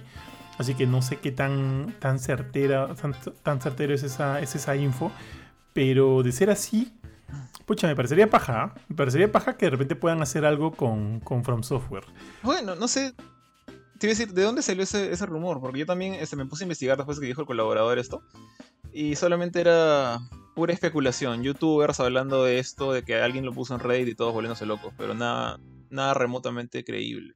Sí, tal cual, tal cual, igual. No, no. O sea, es, es poco creíble. De repente me parecería más sensato por Konami. Si bien tú dices que Konami tiene ahí un buen negocio en base a los pachincos, sí, pero... Pero por ejemplo, todo lo que le está pasando ahorita con Metal Gear, ¿no? Que le han creado esta página web falsa, Metal Gear Solid, como que también siento que Konami ya no sabe qué hacer, ¿no? Con sus, con sus marcas. No sé cómo le está yendo con el tema de los NFTs, si les está generando bastante plata, porque de repente podría ser el otro mercado por el cual quieran irse si es que al final todo eso no se derrumba, claro. Este. Pero si quieren salirse del, del, tema del negocio de los videojuegos, que también da la, da la impresión de que sí, porque tiene como que a sus IP están abandonadas y demás, eh, me parecería una buena opción de compra. Pero, pero bueno, pues, ¿no? No sé, no sé qué se va a dar al final. Eh, lo que sí sé es que Nintendo, sí, perdón, PlayStation sigue buscando ah, seguir armándose en base a esta nueva guerra de estudios que se ha formado, tío. Y a ver qué pasa, pues, tío. Por ejemplo, ¿cuál sería para ti el, estudio que te gustaría que PlayStation compre? O sea, From Software para mí sería una, prioridad, honestamente. Eh, yo, yo siento ahí que, que lo que puede hacer Sony es no tanto. Más o menos como lo que hizo con Bungie. Eh, no apuntar a lo que hizo Microsoft, que es comprar al publisher, sino, y él ya dicho, lo he dicho antes, ¿no? sino apuntar a comprar al desarrollador. Porque, o sea, el, publisher trae un montón de IPs y un montón de nombres, y eso es bacán para algunos fanáticos. Pero el publisher no te incluye el talento desarrollador. Entonces, por ejemplo, o sea, digamos que o sea, Microsoft, Microsoft tiene Halo, por ejemplo. Y tiene buena gente haciendo Halo, o sea, 343 y otros por ahí. Pero imagínate que no, no hubiera conseguido alguien bueno, o sea, que, estuvieras desarrollando con cualquier cualquier mal desarrollo. No sé, la gente que hizo el. Sorry, sorry si esto le duele a alguien, pero la gente que hizo el juego de Rambo, por ejemplo. Ellos haciendo Halo. No importa, o sea, no le van a ganar al creador de Halo, que es Bungie. Entonces, yo preferiría que Sony apostase por los creadores y no tanto por los publishers. En cuyo caso ahí, From Software, para mí sería como que una, una cosa de alta prioridad de ahí, por ejemplo, sí podría ir con cosas como Capcom, por ejemplo, que ellos desarrollan sus juegos a pesar de tener estudios pequeños haciendo otros juegos. Sí desarrollan sus juegos más importantes como Devil May Cry 5, eh, Monster Hunter y otros por ahí. Eh, Street Fighter también. Creo que Street Fighter 4 lo hizo Dimps, pero Street Fighter 5 creo que sí de Capcom. Eh, entonces, apuntaría más a eso. Apuntaría como que es más o menos como lo que hizo Microsoft en sus primeras compras. Como cuando compró este Ninja Theory. Eh, entonces por ahí, ah, bueno, dije Capcom, dije From Software como 8 veces. ¿Qué otro equipo me gustaría? Mm, o sea, ahorita que no tenga Platinum. Platinum. Platinum sería chévere. Pero Platinum no creo que quiera. Creo que Platinum está muy feliz con, con Nintendo. O sea, no son exclusivos de Nintendo, pero le sacan su platita cada cierto tiempo con otro bayoneta. O hasta el Chain y esas cosas, ¿no? Con Babylons. no, Babylon salió en todas partes y, bueno, y ahí. Eh, ahí el, que se fundió fue Square. no, tanto Platinum. Otro, el otro. Ahí, por ejemplo, creo, Square Enix, por ejemplo, creo que. O sea, me, encantaría que dijeran, no, somos exclusivos porque me gusta PlayStation, pero. O sea, Square Enix es enorme. Square Enix no es, o sea, no es tan grande como Bethesda, no es tan grande como Activision. Pero si yo pienso en Square Enix, pienso en Final Fantasy. Pero también hay gente que piensa en eh, Tomb Raider, por ejemplo. Y Tomb Raider yo creo que sí, por ejemplo, es más multiplataforma, más Xbox, PC, todo. Final Fantasy yo creo que sí podría quedarse en Sony nada más. Pero bueno, es tema de, gustos. Por ahí, esos serían como que mis... mis ya, mi, top 3 sería Capcom, eh, Square, en todo caso la parte japonesa de Square. No sé si se puede dividir eso. Y From Software. From Software, sí. Em, Square me parece, aunque, aunque sí me acuerdo que hace algunos meses, cuando estaban comentando acerca de las adquisiciones de Microsoft y demás, Square Enix salió a hablar diciendo que también podrían estar interesados en vender. Porque, este, y si eso es así, tío, y, alguien los compra, pucha, sí sería una compra importante, ¿ah? Porque, o sea, ellos están interesados en vender. Eso ya es como que el 50% de la posibilidad de que suceda, pues, ¿no? Eh, sería interesante. Pucha, pero ahí ojalá que, Xbox no le gane la, la puesta de mano, tío, a, Sony PlayStation. O sea, de, esos tres que, dije yo, o sea, Capcom y Square no creo que atraquen una venta. Con nadie, en general. O sea, son demasiado independientes. From Software sí. From Software siempre, siempre te das cuenta que ellos todavía son medio. No son indies. O sea, son. no sé si llaman los indies, pero. Siempre trabajan con un publisher grande. O sea, han trabajado con Activision, han trabajado con Bandai con un montón de juegos, han trabajado con Atlus, eh, con Sony y slash Atlus han dicho en, Demon Souls y con Sony en Bloodborne. Entonces, este, yo creo que ellos podrían ser los más absorbibles si es que un publisher le dice, mira, ahora solo te vas a casar conmigo, nadie más, y te voy a mantener con esta plata. Le falta chambear con Xbox, tío. ¿Con Microsoft directamente? Mm, sí, bueno, no lo he hecho. O sea, yo siento que cuando van a hacer algo que no es como Bloodborne o Demon Souls, que no es solamente para Sony, buscan a Bandai. y les ha funcionado bien, o sea, Bandai les ha ayudado un montón con todo lo de Dark Souls. Sí, sí, así es. Eh, Sekiro también salió para todos lados, ¿no? Sí, pues, sí, sí, sí. Sekiro fue con Activision y salió para todos lados. Sí, sí. Y bueno, con Sekiro también les ha funcionado bastante bien. Eh, pero ya. Estimado. Sí, pero. No, iba a decir nada más. ¿Tú crees que, tú crees que querrían trabajar con Activision después de todo el roche que ha tenido? No, Activision ya es materia muerta, pues, ¿no? O sea, bueno, ahorita, bueno, Activision va a ser Microsoft si es que la, la compra, la venta se, se termina, termina, bien, digamos, ¿no? Porque también esas noticias salieron varias, varias, o sea, durante esta semana salieron varias noticias de que los muchos senadores americanos estaban preocupados por la compra, ya que este, sentían que al hacer eso, Activision se estaba zurrando eh, en varias de las demandas, ¿no? Que, que se han venido haciendo. Es como una, una forma de faltarle respeto a sus trabajadores. Es como que, ok, tengo el problemón, busco a alguien que me, me lo compre y ya, zafo, ¿no? Zafo, cabeza que es básicamente lo que está haciendo Bobby Kotick ahorita. Entonces, este, muchos senadores están viendo eso como algo bastante negativo en cuanto a la, al, trato con los trabajadores y por ahí de repente podrían hincar para que la compra no, no, se, no, se, no, se, no se complete. Así que también ese es un tema que, que no, no, sé cómo está en el futuro. Pero cosa de que Microsoft no compre Activision o alguien más lo compre, dudo mucho que From Software quiera trabajar con ellos. Porque Activision sí, está, ahorita está muy manchado. Necesitan una limpieza completa de cara. Por completo. Tanto así, tío, que eh, no me acuerdo en qué momento, en qué semana o cuándo fue, Bobby Kotick decía, ¿no? Que les está costando conseguir talento para sus estudios, ya que nadie quiere trabajar con ellos y él no sabe por qué, pues. O sea, qué conchudo, ¿no, weón? Puta, qué conchudo, no, no jodas. ¿Por qué pues. nadie quiere trabajar conmigo? sí, está qué conchudo, tío. Pero, pero ya, pues así, así es la cosa, tío, así es la cosa. Ya, Ahora sí, pasemos a la siguiente, mi estimado. Bueno, eh, ya pasamos a una noticia un poquito más alegre. Eh, bueno, hace poco, el 25 de. Perdón, el 24 de marzo, salió este juego peruano que se llama Imp of the Sun, de parte del, estudio Sunwolf. Eh, el juego es un Metroidvania disponible en PC y consolas, siendo consolas Nintendo Switch, PlayStation 4, Slash 5 y Xbox Series X, S y obviamente Xbox One. O sea, es un juego de generación pasada con retrocompatibilidad disponible en las nuevas consolas, además de PC y, Switch. Pero es un juego hecho en Perú. Ese es, digamos, lo que quizás llama más la atención de nuestra audiencia acá latinoamericana. Eh, la compañía Sunwolf Entertainment, de hecho, es peruana. El juego ha sido bueno, desarrollado por ellos y publicado por Fireshrine, Games. Eh, como ya dije, es un juego de Metroidvania 2D con gráficos todos en 2D dibujados a mano eh, desarrollado sino que con Unreal Engine. Y que bueno, salió a la venta el 24 de marzo en versión completa. Pero si es que todavía no lo tienes, o no sé, o no estás convencido del todo de lo que has visto en el trailer o en las noticias, eh, va a estar, ya, está disponible un demo para la Nintendo eShop. Eh, creo que solamente en, Nintendo está el demo aparentemente. Pero bueno, para los usuarios de, de Nintendo Switch digamos, si todavía no están convencidos del juego, como dije, de repente piensan que no es lo suyo, pero quieren dar una mirada a un juego peruano, ya pueden bajar un demo completamente gratis y en base a eso decidir ¿no? si, si invierten o no en el producto completo.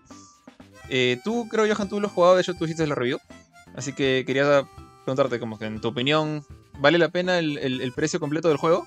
De hecho, la review lo hizo este Ari, eh, pero sí, ah, sí lo he jugado. Lo he jugado, eh, lo he jugado en Play 4 y lo he jugado en Play 5. Mira, lo he jugado en los dos, en los dos sistemas.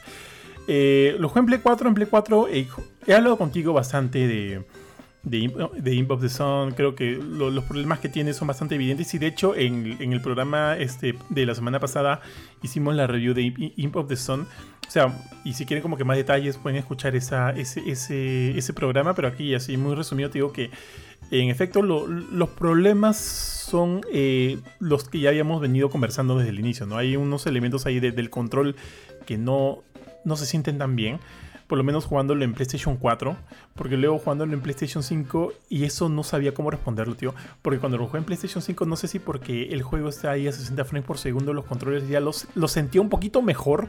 Igual había un problema con la aceleración de todas maneras, pero el juego lo, sentía un poquito mejor. No sé si porque funciona mejor este, con, a, ese, a ese nivel de frames o porque ya me había acostumbrado de jugarlo en Play 4, ¿no? Y como que ya timeaba un poquito el, el movimiento del personaje. Así que no sé si tiene que ver necesariamente por un tema de, costumbre o de porque realmente, porque realmente funciona mejor en PlayStation 5. Pero si me quedo con mi impresión de PlayStation 4, creo que hay un problema con los controles que no se sienten del todo ajustados. Y eso es creo que un digamos como que un punto muy en contra para cualquier juego del tipo de plataformas, de todas maneras. Ahora, a nivel visual, a nivel este de detalles, creo que hay algunas cositas que de repente podrían pulirse para verse mucho mejor. Pero en general el juego creo que puede, es cumplidor. Yo le creo que le ponía su 6.5. Yo le hubiera puesto un 6.5. Creo que es. El juego termina siendo cumplidor. Pero, pero bueno, o sea, es un Metroidvania y, y me parece paja que un estudio peruano haga también este tipo de, géneros que me gustan mucho, ¿no? Se siente un Metroidvania así, pero a una escala mucho, mucho menor, ¿no? De, otros juegos del mismo calibre, ¿no? Pues, o sea, te pongo, ponte, te pongo como ejemplo Ori. Si Ori, pues es un. E, es un, este, es un coloso. Siento que Imp of the Sun, pucha, tío, le llega ahorita pues a las a las rodillas, menos, un poquito más abajo de repente, ¿ah? Porque todavía se, o sea, es que se siente todavía mucho, se siente muy pequeño muy pequeño en comparación a estos otros, este, este otro juego más, más grande. Se siente todavía muy pequeño. Entonces, este, pero hay cosas de todas maneras ahí por, por qué, este, que alabar, que, este, que señalar que son buenas.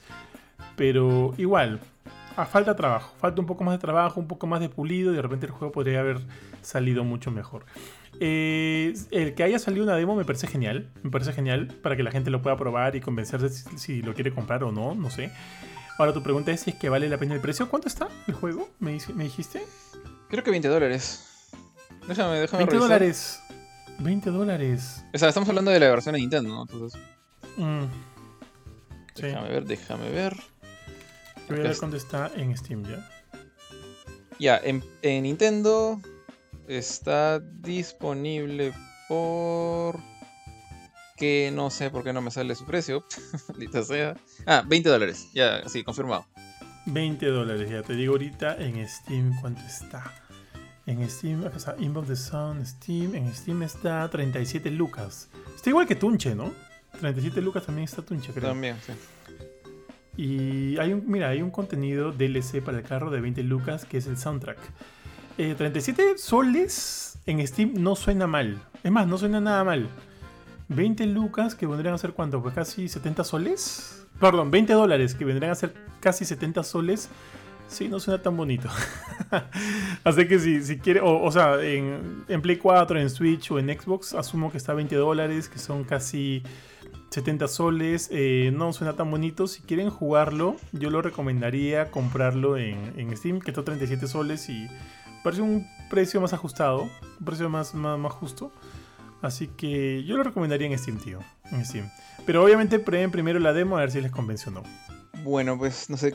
¿Nos queda una noticia más por tu lado o ya estamos con eso? No, ya, estamos, tío, con las noticias. Y ahora sí pasamos a la review, tío, que hoy día te toca todo a ti. dime, dime, ¿cómo, ¿cómo, quieres empezar? Eh, bueno, a ver, primero voy a empezar hablando por el. Bueno, mi, mi review con puntaje más reciente, pero los otros van a ser como una una especie de, combinación, una colección VR que ya después mencionaré. Eh, y aparte que el primero es este, un juego indie que no sé qué tanta gente tiene, tiene en la mira. Y creo que, así como lo dije con Young Soul, o sea, más gente debería tener en la mira estos juegos, porque la verdad que son bien chéveres. Eh, se trata en esta ocasión de Dawn of the Monsters, o El Amanecer de los Monstruos. Ninguna relación con la película de, de Zack Snyder, por favor. Eh, este es un juego, eso que me gustan, de beat em up de, para uno o dos jugadores. Bueno, este es para dos jugadores máximo. Eh, de avanzar básicamente de izquierda a derecha, golpeando todo lo que te encuentres hasta que llegar al boss y también pegarle al boss.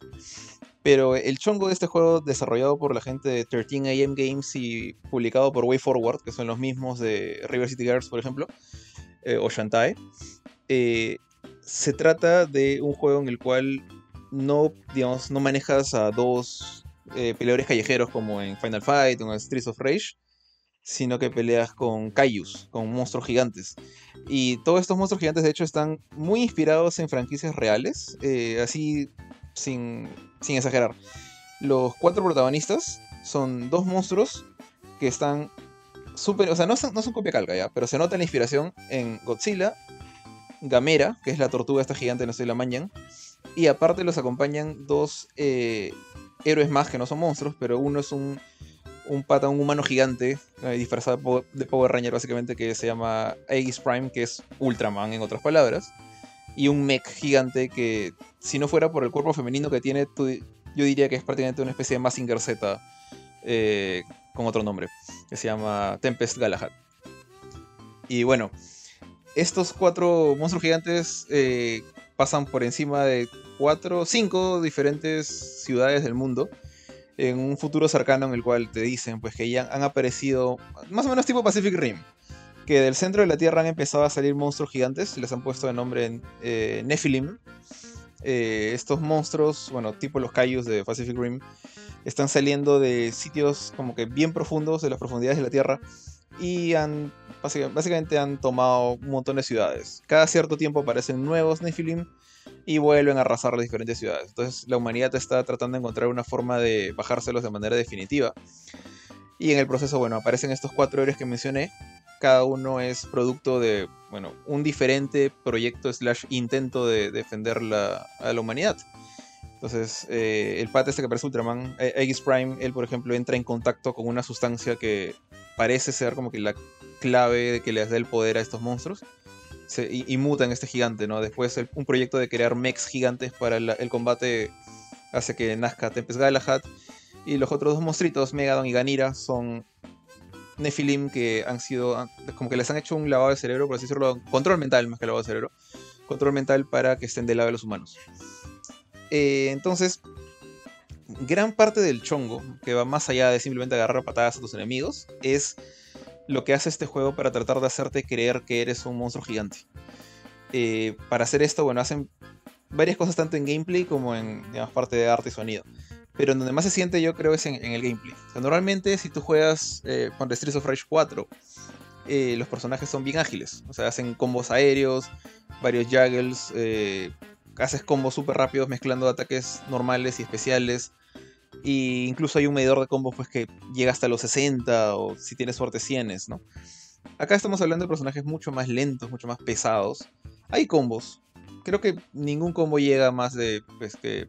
De hecho, el contador de combos no te mide los golpes, te mide los, los muertos. O sea, cuántos muertos, cuántos enemigos has, eliminado sin que te golpeen. Y a lo mucho llega a 5. y una vez que llega a 5, como que se queda en el 5. Y la 5 se convierte en una especie de S.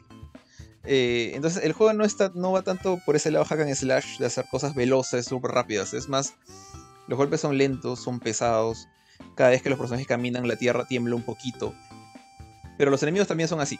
Entonces se convierte en un juego un poquito más de, precisión. O sea, tú haces tus combos, vas a ver cada ataque con un montón de frames de animación.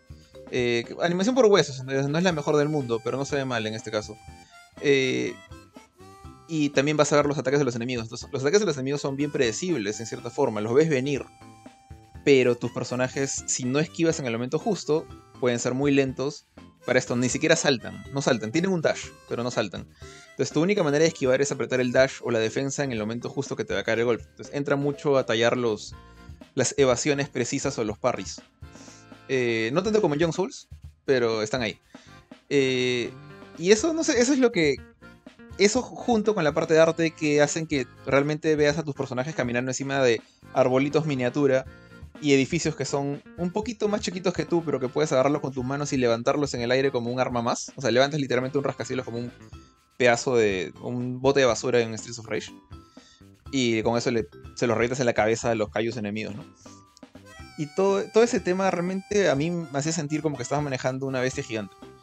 Eh, la lentitud al comienzo sí debo admitir que me tomó un poco de tiempo acostumbrarme, como que pues, sentía que mis personajes, bueno, no saltan, los combos tienen cierta técnica, porque no puedes eh, encadenar primero ataques fuertes y seguirlos con débiles. Siempre es eh, de manera ascendente la fuerza. O sea, metes primero débiles, luego fuertes.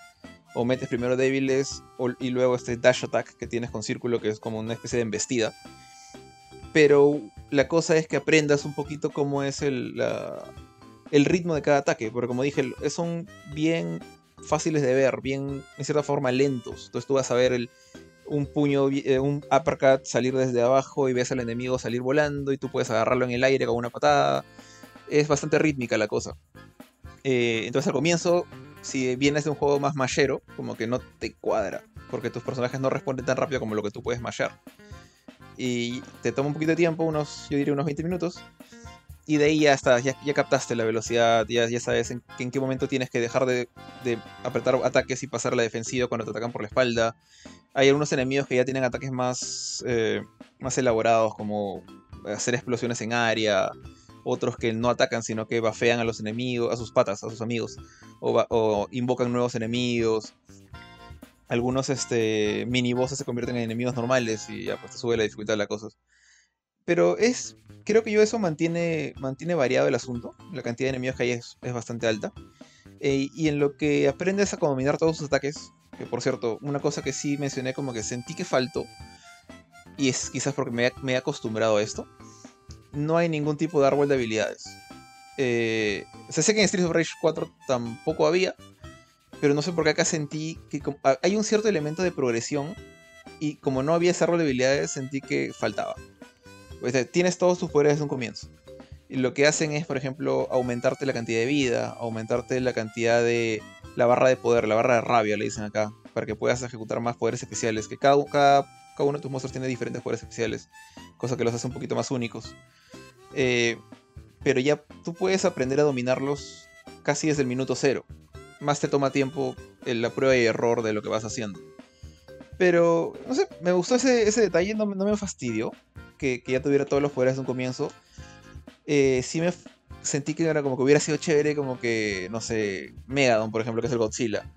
Que en lugar de hacer su, su fueguito rojo, su fueguito, sus flamitas, su flama bebé, por así decirlo, que lanzar el Atomic Blast de Godzilla, ¿no? Un rayo gigante, pero no hay tal cosa, ¿no? O sea, con lo que comienzas es lo que tienes de inicio a fin. Lo que sí tienes eh, a nivel de recompensas son unas cartas que equipas en los monstruos estas cartas lo que hacen es modifican cosas que ya tienes. Por ejemplo, te dicen, si matas a un enemigo con un golpe fuerte cargado, porque tienes golpe débil, golpe fuerte, como dije hace un rato, golpe fuerte cargado, lo que haces es eh, ponerlo como una carga explosiva y, que, el enemigo se carga de electricidad y después explota y daña a los enemigos alrededor. O si haces una evasión precisa, eh, aturdes al, al enemigo que te atacó. Como que extras pasivos que digamos, para una persona que le gusta entrar a la profundidad de, los sistemas de combate, son chéveres ya.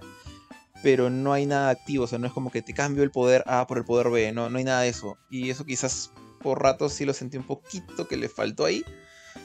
Pero creo que esa es. Esa y el hecho de que, bueno, como todos los monstruos son gigantes, todos los niveles son básicamente. casi todos los niveles. Son planos, o sea, llenos de árboles, edificios y pistas por ahí que destruir.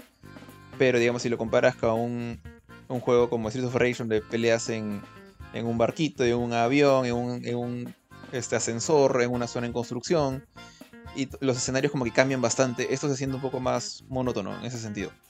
todos los escenarios son grandes zonas de batalla llenas de edificios que son más bien armas para ti, y el campo de batalla está vacío para que te puedas jugar con toda la libertad que quieras. Pero llega el momento en que te das cuenta que lo único que cambia es el color del fondo y el país en el que estás. Hay excepciones, como por ejemplo en Iguazú hay una parte que pasas por unos ríos que el río trata de atropellarte con el agua. O este, hay una parte en la que peleas en lava y, hay zonas del piso que no puedes pisar y otras que sí. Pero es, mínimo. Aparte de esos detalles, todo lo demás me ha gustado, honestamente. Eh, una cosa que me sorprendió mucho, que, que no esperaba que me gustara, fue la historia. O sea, la historia no es un drama así que te va a llorar, nada por el estilo. Pero se nota que le han puesto ganas. Es como que no es simplemente monstruos salieron del, subsuelo y los humanos crearon estos robots. Voy a rajar un poquito de, la base de Pacific Rim, pero la base de este juego es más elaborada. O sea, te dicen los monstruos salieron de la nada, no sabes de dónde salieron. Pero de ahí poco a poco vas hilando las cosas de. Creo que de hecho no te explican de dónde salieron del todo, pero te diste. Te, te dicen, por ejemplo, de una leyenda que me recordó un poquito de la leyenda de, Godzilla en el nuevo Monsterverse. Que habían cuatro monstruos gigantes que eran los monarcas, que son los, los voces principales. Y después descubres ah, de dónde vienen esos monarcas, a, quién rinden cuentas ellos. O, por ejemplo, la, compañía que, construía a los robots, a los mechs, como, como Tempest Galahad, que es uno de los controlables. Eh, cuáles eran sus verdaderas intenciones en el asunto, qué es lo que buscaban, o quién era el que controlaba mentalmente a, a Megadon y a Ganira, ¿no? ¿Cuál era el chongo? ¿Cómo es que los pusieron bajo control? Entonces es como una historia de una película Kaiju mucho más elaborada que creo que casi cualquiera de todas las de Godzilla. Entonces se nota que la gente de acá de 13AM les gusta, le gusta Ultraman, le gusta Godzilla, le gusta Massinger, le gusta Power Rangers, le gusta los Super Sentai en general. Y le han metido ganas a esto, han tratado de tomar un poquito de cada cosa y, con cuidado han unido todas las piezas. De todas maneras te dejan un, te dejan un misterio al final, como, como un cliffhanger para una secuela, que de hecho me gustaría que hubiera. Eh, y te dejan una que otra pregunta en el aire. Pero la historia me pareció bastante bien eh, enlazada. Y al comiencito era como que ya, vamos a, tal sitio a matar a los, a los Nephilim pero encuentras una cosa sospechosa. Uy, ¿qué es este aparato? Y lo, el aparato es, destruido por otra cosa. ¿Y quién fue el, responsable? Y hay una, un hilo de, giros argumentales ahí que, se vuelve bien interesante. Entonces, por ese lado sí, me gustó mucho eh, la historia también del juego. Entonces, en conclusión, ya para no cerrar más larga, eh, si es que te gustan los beatemaps como mencioné uh, Streets of Rage o Final Fight o River City Girls, por ejemplo, eh, si te gusta ese estilo de juego 2D de agarrar patadas a los enemigos, yo creo que esto te va a gustar. Si por otro lado te gusta Godzilla, te gusta Ultraman, e-, eres de esa gente así como, como yo que le gustan los monstruos gigantes, eh, y tienes cierta habilidad, porque el, juego no es, no es, difícil ya, pero te exige cierto nivel de coordinación, eh, también te va a gustar. Y si te gustan las dos cosas como a mí, te va a gustar más todavía. Entonces, eso frente al lado de una historia que es interesante, no, no es Oscar worthy ya, pero es muy buena para lo que uno esperaría de un beatmap. Un beatmap normalmente es los héroes descubrieron que hay un nuevo mafioso en la ciudad, vamos a ir a sacar el ancho. Como si los Fresh 4, más o menos. Acá no, acá le pusieron mucho, muchas ganas en, que hacer esa historia fuera más interesante. Y eso me, sorprendió gratamente, tanto así que quiero ver qué pasa en la secuela. Eh, y ese es mi resumen, o sea, realmente, si te gustan los beatmaps, o te gustan los Kaijus, o te gustan los dos mejor, tienes que jugar de todas maneras si no eres fanático de las cosas así 2D y, prefieres, no sé, un juego más de. como el juego Godzilla de Play 4, bueno, ya, tema tuyo. Pero yo creo que este, este juego, dentro de sus limitaciones, al ser 2D y a manejar sprites, entre comillas, pequeños, logra transmitir muy bien esa sensación de peso, de impacto, de lentitud de estos, de estos bichos gigantes de más de 100 metros de alto, ¿no? Entonces, por ese lado le puse su 8.5 al juego. Perdón, perdón. No, dale, dale tú, sorry, ya, ya con eso acaba. Eh, eh, te decía, este. Estaba viendo videos ahorita del juego. Pucha, se ve chévere, ¿ah? Una consulta, no sé si lo comentaste ahorita o, o qué sé yo, pero este. ¿Tiene eh, online cooperativo? no, lamentablemente no. de hecho, ese es un problema que he visto bastante seguido ahora último. ¿ah? por ejemplo, en Young Souls tampoco hay. En Reverse City Girls tampoco había. En Street Fighter 4 sí hay. Y en este juego y en Battletoads tampoco hay. Entonces es como que me demuestra un poco lo que yo sentí cuando hice Tunche eh, con la gente de Leap. O sea, realmente hacer un juego online no es fácil para un equipo indie. Eh, entonces, en ese caso, quizás el único que no se puede usar es Battletoads. Pero este juego tampoco tiene online. La verdad, me hubiera encantado que lo tuviera. Pero no les. O sea, a pesar de que lo puse como un punto negativo al final del review en, los puntos buenos y malos, eh, es perfectamente comprensible desde mi punto de vista de desarrollador. Pero sí, me hubiera, me hubiera gustado muchísimo como que poder jugar con alguien más online eh, todas mis fotos del review ven, todas estoy jugando yo solo. pero, pero hay online, hay, hay coop local. Ahora, lo único que, el único modo, digamos, aparte de un pequeño cuarto de training que hay es la campaña. Así que tampoco no esperes modo versus, modo survival, esas locuras que metió Street, Street Fighter 4 en su DLC, por ejemplo, que están muy chéveres, acá no están. Entonces, sí, como que la falta de online como que se siente un poquito más. Eh, hubiera sido bacán que tuviera, pero no. No está. Ya, tío, justo estoy viendo acá. Oye, veo, no sé si me está engañando el video que estoy viendo, pero hay un botón para, para el roar, para el, para el grito del, del kaiju. Sí, lo, puse en la review por ahí como con un dato curioso cuando hablaba de los controles. Dije, por si acaso hay un botón para hacer roar. Y, y es una cosa que, o sea, tú, tú, has visto, por lo menos has visto las últimas de Godzilla. Eh, sí, sí. El, lagarto tiene la, mala costumbre de cuando le saca el ancho a alguien, de grita al aire. Y, es, y por alguna razón, a mí, cuando manejaba Megadon, que es de hecho mi personaje favorito de los cuatro, eh, cuando mataba toda la oleada de enemigos y entraba la cámara lenta para darte tu nota, porque para esto, estas cartas que recibes como recompensa, me olvidé decirlo, recibes mejores cartas mientras mejores notas saques, y para mejores notas tienes que matar enemigos lo más rápido posible y haciendo combos. Te dan notas de F a S. Mientras más S saques, eh, consigues buenos trofeos, por cierto, y consigues más cartas. Pero lo que a mí me gustaba hacer cuando salía mi nota S grandota ahí era apretar el botón de rugido y ver cómo rugía en cámara lenta el bicho. Era chongo. hay, hay unas, unas cuantas cartas que te dicen, por ejemplo, hay una bien chévere que te decía, te vuelves invencible cuando ruges. Y pues yo empecé a utilizar el rugido como si fuera parry. Pues. O sea, si un, si un boss me lanzaba un rayo gigante, yo rugía y, y tanqueaba el rayo. Era, era bien paja. Válido, tío. Se chévere, ¿eh? me gusta, me gusta lo que he visto. Por ahí creo que me animo a jugarlo. Bueno, el juego está, solamente para cerrar, está disponible, si no me equivoco, bueno, creo que esto debe ponerlo en el review también, pero acá lo tengo en el, en el hub, damos un, toquecito. Está disponible prácticamente en todos lados, en Nintendo Switch, en PC, en PlayStation 4, en Xbox One y por, por, consecuencia en PlayStation 5 y en Xbox Series X y S. Aparte, porque Wii Forward tiene un trato con ellos, también está disponible en Apple Arcade. Ya está, eso es todo con Dawn of the Monsters. 8.5 le puse. Válido, tío. Continúa con el siguiente, por favor. el siguiente. Eh, el siguiente review, bueno, es un review que me acuerdo que tengo tenía pendiente desde el año pasado. Eh, y más que nada porque, bueno, salí de viaje el, mes de febrero y era un juego de VR y.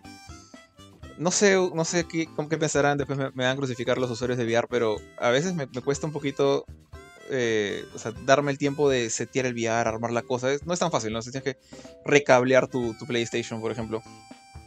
Salvo gente que no sé si Ponte Junior lo tendrá todo el tiempo y disponible el VR, yo no. Entonces me acuerdo que entre eso y todos los reviews que salieron como Horizon, salió este Young Soul, salió Infernax, salió un montón de cosas por ahí, Stranger of Paradise. Entonces como que lo, lo pateaba, lo pateaba más que nada porque el VR no es una cosa tan accesible, porque está metido en un baúl en la sala y bueno, hoy, está fuera, pues estoy, jugando otro juego, bueno, que puedo decir, no estoy jugando Moss 2, Moss Book 2, que ya está disponible. Eh, y bueno, me tomó mucho tiempo hacer eso, pero ya por fin, después de un largo tiempo, jugué After the Fall. Eh, el juego, de hecho, no sabía mucho qué esperar. Sabía que era un shooter, sabía que era de zombies, sabía que era de la gente que hizo Arizona Sunshine, que es un juego de zombies, también VR, que no he jugado. Pero bueno, resultó ser una experiencia relativamente agradable. Eh, para esto, de una vez voy a decir esto, lo jugué en PlayStation 5, eh, pero realmente el juego es de Play 4. Entonces, todo lo que vi es lo mismo que vería una persona con un Play 4 con un PlayStation VR. Eh, y dos controles moves, uno, representando mi mano izquierda y otro representando mi mano derecha. Controles moves que de hecho me, tomó tiempo cargarlos porque no encontraba mi cable USB antiguo sea, USB 2.0. ya tengo, que mencionar eso también, o sea que cuiden esos cables si es que van a usar moves. Y el juego también está disponible en MetaQuest y en otros, otros dispositivos VR de, PC. Así que la gente que tiene PC y tiene VR en PC también lo puede jugar. ¿Por qué hago ese hincapié? Porque hay ciertos elementos en, en After the Fall en la versión de Play 4 que se ven un poquito feos, que lo que he estado viendo se ven mucho mejor en PC de hecho, tuve que hacer el hincapié en la review misma, decir estoy jugando en PlayStation. Porque, y voy a empezar una vez con esto, o sea, el juego visualmente en PlayStation VR se ve bien feito. Eh, no diría que Play 2, pero sí Play 3. Eh, los assets se ven bien blocky, o sea, los, zombies se ven bien, se notan todos los polígonos de los zombies, se notan las texturas bajas. Y yo creo que eso no solamente es culpa del VR, sino también el, uno de los mayores fuertes del juego juega en contra de su, de su apartado técnico que es que el juego es online para todos los modos. Eh, de hecho, bueno, no hay tantos, pero son bastantes para un juego VR. Entonces, este juego es un shoot, voy a decir dónde es el género, es un shooter en primera persona en realidad virtual, eh, en, lo cual tomas, en, el cual tomas el rol de un sobreviviente a, una post-apocalipsis, por así decirlo, en el cual te dicen que, bueno, en la época de los años 80, en este mundo alterno, eh, la gente pues le entró con furia a las drogas recreativas. Y por ahí empezaron la, gente, o los narcotraficantes, empezaron a, también meterle un poquito de creatividad a la nota e inventaron nuevas drogas. Unas cuantas de estas empezaron a tener efectos secundarios bien chistosos cómo convertir a la gente en zombies hambrientos y locos y asesinos. Eh, poco a poco, eh, esta nueva epidemia causada por estas drogas, bueno, ya los zombies empezaron a contagiar gente de manera más tradicional. Y la cosa pues ya tomó control de prácticamente toda la Tierra. Entonces tú estás en Estados Unidos, en la época ya en el año 2005 creo. O sea, ya, ya 20 años después de todo esto. por alguna razón, esta, digamos, estos zombies son más fuertes en, el hielo. De hecho, se les llama el Snowbreed. No sé si esto es una, un detalle chistoso hablando de la cocaína, o es literalmente porque todo el juego está en la nieve, salvo cuando estás bajo techo. Eh, los zombies de hecho son azules, son, parecen criaturas yetis, parecen criaturas de hielo. Y bueno, así como buen juego de zombies de disparos, no solo matas zombies, sino también matas otras abominaciones gigantes. Es... Mira, si piensas en Left 4 Dead VR, así con, gráficos de Left 4 Dead, de, Left 4 Dead, no, Back 4 Blood, es prácticamente eso lo que tienes. Eh, tú juegas, como dije, todos los juegos son online. Puedes jugar con tres amigos, tres desconocidos o tres bots, pero siempre vas en equipos de cuatro. Tú tomas el rol de un personaje random, un sobreviviente random. Eh, puedes, este, de hecho, levelear tus armas, mejorar tus armas en una mesita que también lo utilizas con VR, o sea, como que agarras herramientas, desarmas el arma. Suena chévere, pero es un poquito, a menos con los moves, es un poquito incómodo, impreciso. sacar las piecitas del arma es un poco jodido. Pero bueno, eh, tienes eso, eso para, tu, para tu deleite si le gusta a la gente que le gusta modear armas, pero una vez que sales a la batalla es, es un cruce de, supongo que London Heist. Bueno, yo no jugué este, Blood and Truth, pero jugué el anterior, London Heist. Eh, tiene ese nivel de precisión, el juego no es malo al momento de, manejar los disparos. Es bastante, bastante preciso, diría yo, para un juego VR. Y bueno, manejas dos armas, una en cada mano y te puedes volver el pistolero, pistolero loco. Eh, tiene otros detalles que no sé si fue... Aquí creo yo que metí un poquito la pata, Pero eh, al comienzo del juego te hacen elegir entre dos métodos de cómo recargar la pistola. Y esto, voy a hacer hincapié en esto porque me, pareció, me parece importante. Es una mecánica que tú eliges entre la opción A, que es la opción fácil y la opción que te va a mantener con vida mucho mejor. Que simplemente lo que tienes que hacer es agarrar tus pistolas, que son tus moves, acercarlos a, la altura de tu pecho, donde tienes como que los, los clips de, balas y apenas tocas tu pecho como King Kong, ya está, tienes balas en tus pistolas, ya está recargado, sigues disparando eso pues se mantiene peleando como un pata salido de la Matrix. Pero está la opción B, que es la que yo elegí, por, por mono. Porque en la opción B lo que tienes que hacer es apretar cuadrado en el move para que se caiga el clip de la pistola, el clip que está gastado, o sea, lo que quieras gastar una vez cualquiera. Puedes, botarlo lleno si quieres. Luego con la con una mano, con la otra mano que puedes tener libre, puedes tener una pistola en la mano, la acercas a tu pecho, apretas círculo, que es el botón para agarrar cosas, agarras un clip ese clip lo tienes que hacer chocar con la, con la base de la otra pistola, como si estuvieras metiendo el clip en, la, en el mango de la pistola. Y por último tienes que rastrillar la pistola, también con círculo. Entonces es todo un proceso que muchas veces fue el causante de mis muertes. Porque era como que me quedaba sin, balas en la pistola de la izquierda. Ok, saco la derecha, pum, pum, mataba unos cuantos zombies y seguían viniendo. Ok, me quedé sin balas en la derecha y no tuve tiempo de recargar la izquierda. Si hubiera elegido el modo de recarga A, hubiera sido cuestión de hacerle la de Donkey Kong y ya está, tenía balas otra vez. Pero no, yo por darme la de John Wick decidí sacar mi, clip, meter en la pistolita, rastrear la pistolita y, en ese proceso pues los zombies me comían. Entonces, ahí nomás un consejo, depende de lo que quieres. ¿Quieres, quieres como meterte súper, sumergirte en el VR? Opción B. Si quieres jugar un shooter así más a los House of the Dead, opción A. Eh, pero bueno, en general, yo creo que este juego es apunta a algo que ningún otro juego VR apunta, que es a que lo juegues de manera cooperativa. Eh, para esto tiene eh, crossplay con PC, que es donde creo yo que está la mayor cantidad de jugadores. Entonces, nunca me faltó gente en mi hub. O sea, tú te metes a un hub que es como que la base de los sobrevivientes, que está lleno de máquinas arcade todo lo manejan con máquinas arcade esta gente. O sea, cuando seleccionas un menú de a qué misión quieres ir, es una máquina arcade. Cuando quieres sacar una pistola nueva, comprarla con la plata que has conseguido, conseguido matando zombies, una máquina arcade. Es bien chistoso todo eso. Lo manejas con una, con una máquina que parece eh, Time Crisis. Eh, pero siempre había gente ahí. Había gente andando, chongueando. Era súper raro verlos a veces porque, o sea, te imaginas Es gente jugando en VR. Gente que sus manos se mueven como sus moves o sus eh, controles de, de Oculus y veía gente pues con, una mano en la nuca o gente caminando agachada, gente con las manos como que quebradas, dos manos izquierdas. Parecían un montón de monstruos horribles, pero eran gente real que estaba ahí chongueando buscando. Y nunca falta el que te invita a su party eh, para que lo ayudes con una misión. El juego, de hecho, cuando tú eliges una misión, trata de buscar gente que, esté haciendo la misma misión para, para mandarte con, con ellos en lugar de bots. Entonces, hay gente. Ahora, a esas alturas, esa última opción de esperar a que se unan randoms casi nunca me funcionó. Más me funcionaba como que aceptar invitaciones para jugar con otras personas. También está el modo. Eh, es el modo cooperativo, que para mí es el principal. Es un, básicamente un Left 4 Dead, como dije. Eh, tienes 5, eh, 6 misiones, creo, porque salió, salió un DLC en, este tiempo, inicios de año. una, una, actualización gratuita con un nuevo nivel. Es básicamente como si fueras Left 4 Dead, Back 4 Blood con tus patas o gente desconocida para pasarlo.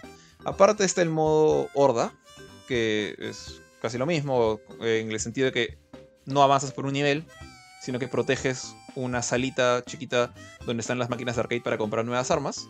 Y vienen zombies y zombies y zombies y abominaciones gigantes como estos, los brutes, con, que son musculosos grandotes, con escudo de hielo, o estos gordos explosivos. Son, prácticamente muy similares a los de, a los de Left 4 Dead. Eh, y bueno, haces como que eh, defiendes una sola zona, ¿no? Esa es la diferencia entre la horda y las misiones normales. Y el modo PvP, donde juegas básicamente mm, humanos contra humanos, pero que es un shooter súper común y corriente, ¿no? Pero cuando agregas el VR es, es chévere. O sea, solamente que una vez más, depende de qué tipo de control eliges, alguien va a recargar más rápido que otra persona. Eh, en resumen, ahí, bueno, yo le puse 7, no porque sea un mal juego, sino porque ya en gran parte la calidad de los gráficos realmente está, se sacrificaban demasiado para hacer online, ser VR. Eh, y bueno, es un juego de Play 4 realmente, entonces eh, que esté corriendo en Play 5 no le beneficia de nada. Eh, entonces, por ese lado, si lo, lo comparaba con, no sé, Moss 1, que es uno de los juegos más bonitos que juego en VR, se notaba como que un, parecía un juego de una generación anterior. Y por otro lado, bueno, el tema ya dije, ¿no? Que hacer las cosas, estas eh, VR de manipular tu pistola y eso, es chévere, pero al mismo tiempo es incómodo. Entonces es como que el juego sin querer juega en contra tuya al momento de querer hacer, cuando tú quieres sumergirte más en la experiencia. Eh, pero me pareció simpático, divertido, no tiene tanto contenido como para que decir que tiene una campaña grandota de 20 horas, no tiene eso está diseñado para pasarla con tus patas. Y el problema aquí es que tienes que conseguir tres patas que también tengan VR. Pueden tenerlo en PlayStation, pueden tenerlo en PC, por lo menos no importa eso. Pero al menos yo no tengo tres patas que tengan VR. Entonces, eh, yo imagino que es una cosa bien nicho, bien, bien nicho. Pero quizás eh, con el VR 2 esto se mejora. La, gente que ha desarrollado este juego, déjame ver ahorita cuál es el, nombre del equipo. Son los mismos que hicieron Arizona Sunshine, como dije. Eh, Vertigo Games eh, hacen buenos shooters en VR. Y quién sabe, de repente. De repente a futuro haya, los VR se vuelven más comunes. Y esta ya la comunidad crece y se vuelve toda una cosa mucho más. mucho menos nicho. Eh, hasta el momento fue lo que me dejó satisfecho. No me encantó, debo decir. Pero fue un buen experimento, una cosa simpática, la verdad. Eh, muy diferente a lo que verías enviar, que suele alejarse de todo lo que es online. ¿Sabes qué, tío? Estoy viendo acá que el juego este, soporta crossplay. No sé si también facilitaba, ¿no? El hecho de encontrar de repente algún otro amigo. Si bien no tiene un PlayStation VR, de repente tiene por ahí pues un Oculus o qué sé yo. Y eso podría este, facilitarte el que puedan jugar Pero igual, ¿no? Igual siempre, aparte de Philip, yo no conozco a ningún otro que tenga pues un Meta, Meta Quest. Sinceramente. Bueno, Junior tiene PlayStation VR, ¿no? Pero aparte de eso. Claro. Ah, mira, tengo un amigo, que ya no sé si es mi amigo, que tenía un MetaQuest. Lo, o sea, no sé si es mi amigo o no, porque es, bueno, es el, yo lo conocí porque era el, este, es el esposo de una amiga de Mila, que también es amiga mía. O sea, este, lo conocimos por ella. Pero ahora se han separado y ahora no sé bien cómo ha quedado el tema. Ya no sé si, ya no sé si somos amigos o, en fin, no sé. Pero bueno, eh, o sea, salvo él, Philip y tú, no conozco a muchas personas que tengan un, un VR y sí, pues eso podría complicar un poco. Pero por lo menos, pues no si alguien tiene un Meta, tú tienes un PlayStation y el otro tenga pues un, no sé, pues. Depende mucho también de qué tanta costumbre tengas de agarrar y ponerte el casco en la cabeza, porque, o sea, yo lo uso en muy raras ocasiones. Entonces, eh, y este juego parece que quiere que, lo juegues como Le 4 Dead, o sea, como, como alguien que, dice con sus patas, oye, hay que jugar un, toque de una partida de Le 4 Dead. Eh, pero no sé, una cosa es decir, ya doble clic en la, en la PC o arrancar el juego en el Play, versus conectar el casco, limpiar la sala, ponerte el casco, sentarte, cargar los moves, que ya, ¿para qué más usas el move que no es VR? Y todo ese proceso para una partida chévere con tus patas, no va a faltar el que dice, oye, ¿sabes qué? Mejor jugamos este, no sé, Back for Blood.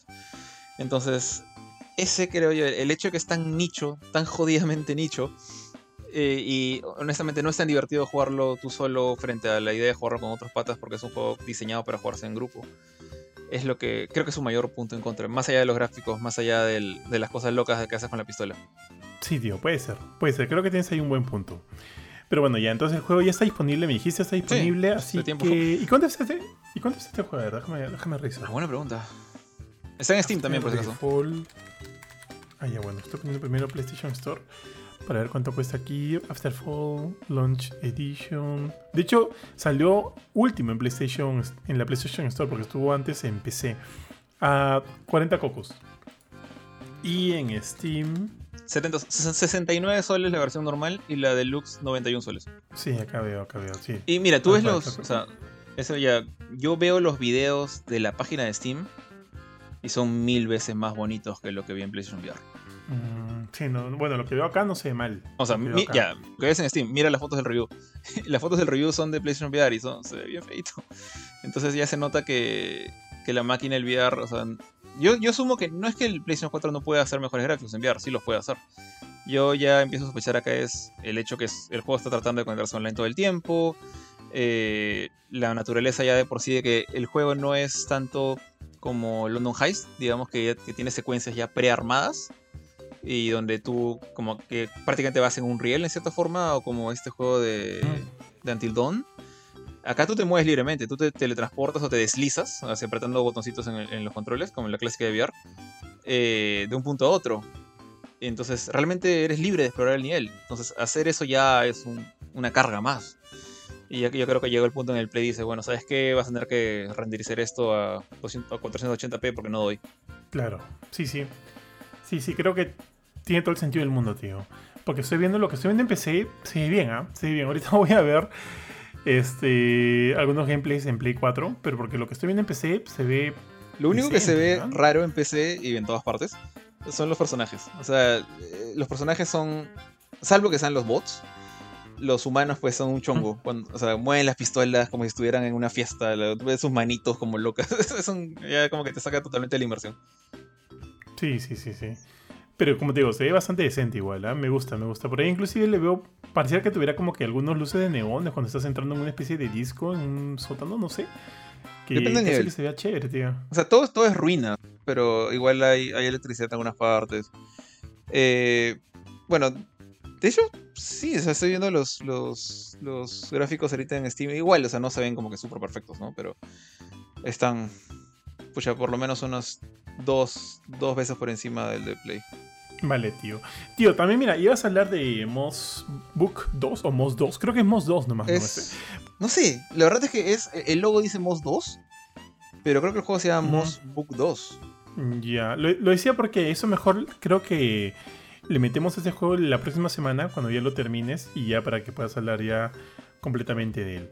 Yo creo que por el por el día de hoy ya llegamos hasta aquí. De hecho, muchas gracias Jorge, muchas gracias a todos los que nos han acompañado. Hemos tenido varias noticias y estas dos reviews de Jorge. La próxima semana eh, tiene que venir Panchito con su review de la versión en PC de Death Stranding este, Director's Cut. Y este Ari tiene también que hablarnos acerca de Weird West. Que de hecho lo estuve jugando un poquito en en Xbox, tío, porque en Xbox estuvo gratuito en Game Pass. Y está bastante decente el juego, ¿ah? O sea, habré jugado hora y media, dos horas máximo, porque tenía que hacer algunas cosas. Pero este, me ha gustado bastante. Y es como que sí quiero seguir metiéndole un poco más de tiempo. También tengo ahí el Jan Souls, pero todavía no lo juego.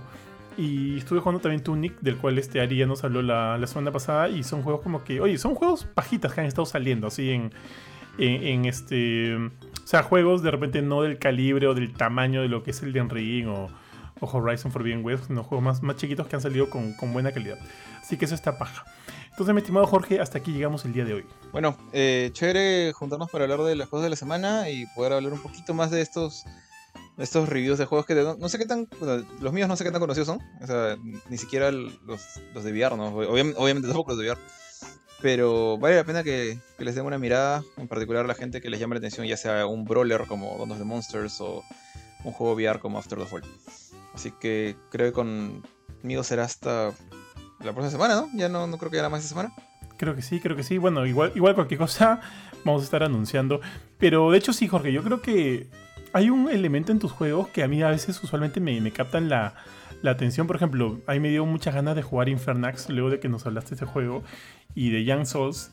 Pero para Young Souls estaba esperando que regrese Mila porque tenía ganas de jugarlo con ella a ver qué tal nos iba, nos iba juntos. Así que yo creo que ahí hay un, un tema bien chévere, por lo menos con los juegos que has estado eligiendo este, durante estos meses, tío. Pero ya, ahora sí, entonces volvemos la próxima semana, muchachos, a menos de que podamos ponernos este, de acuerdo para un ala filme. Y, ya, pues. bueno, de hecho tuviste Morbius. De repente veo Morbius y lo veo. Prometo su ala filme. Si no, ya lo vemos, más, lo vemos más adelante, mi estimado.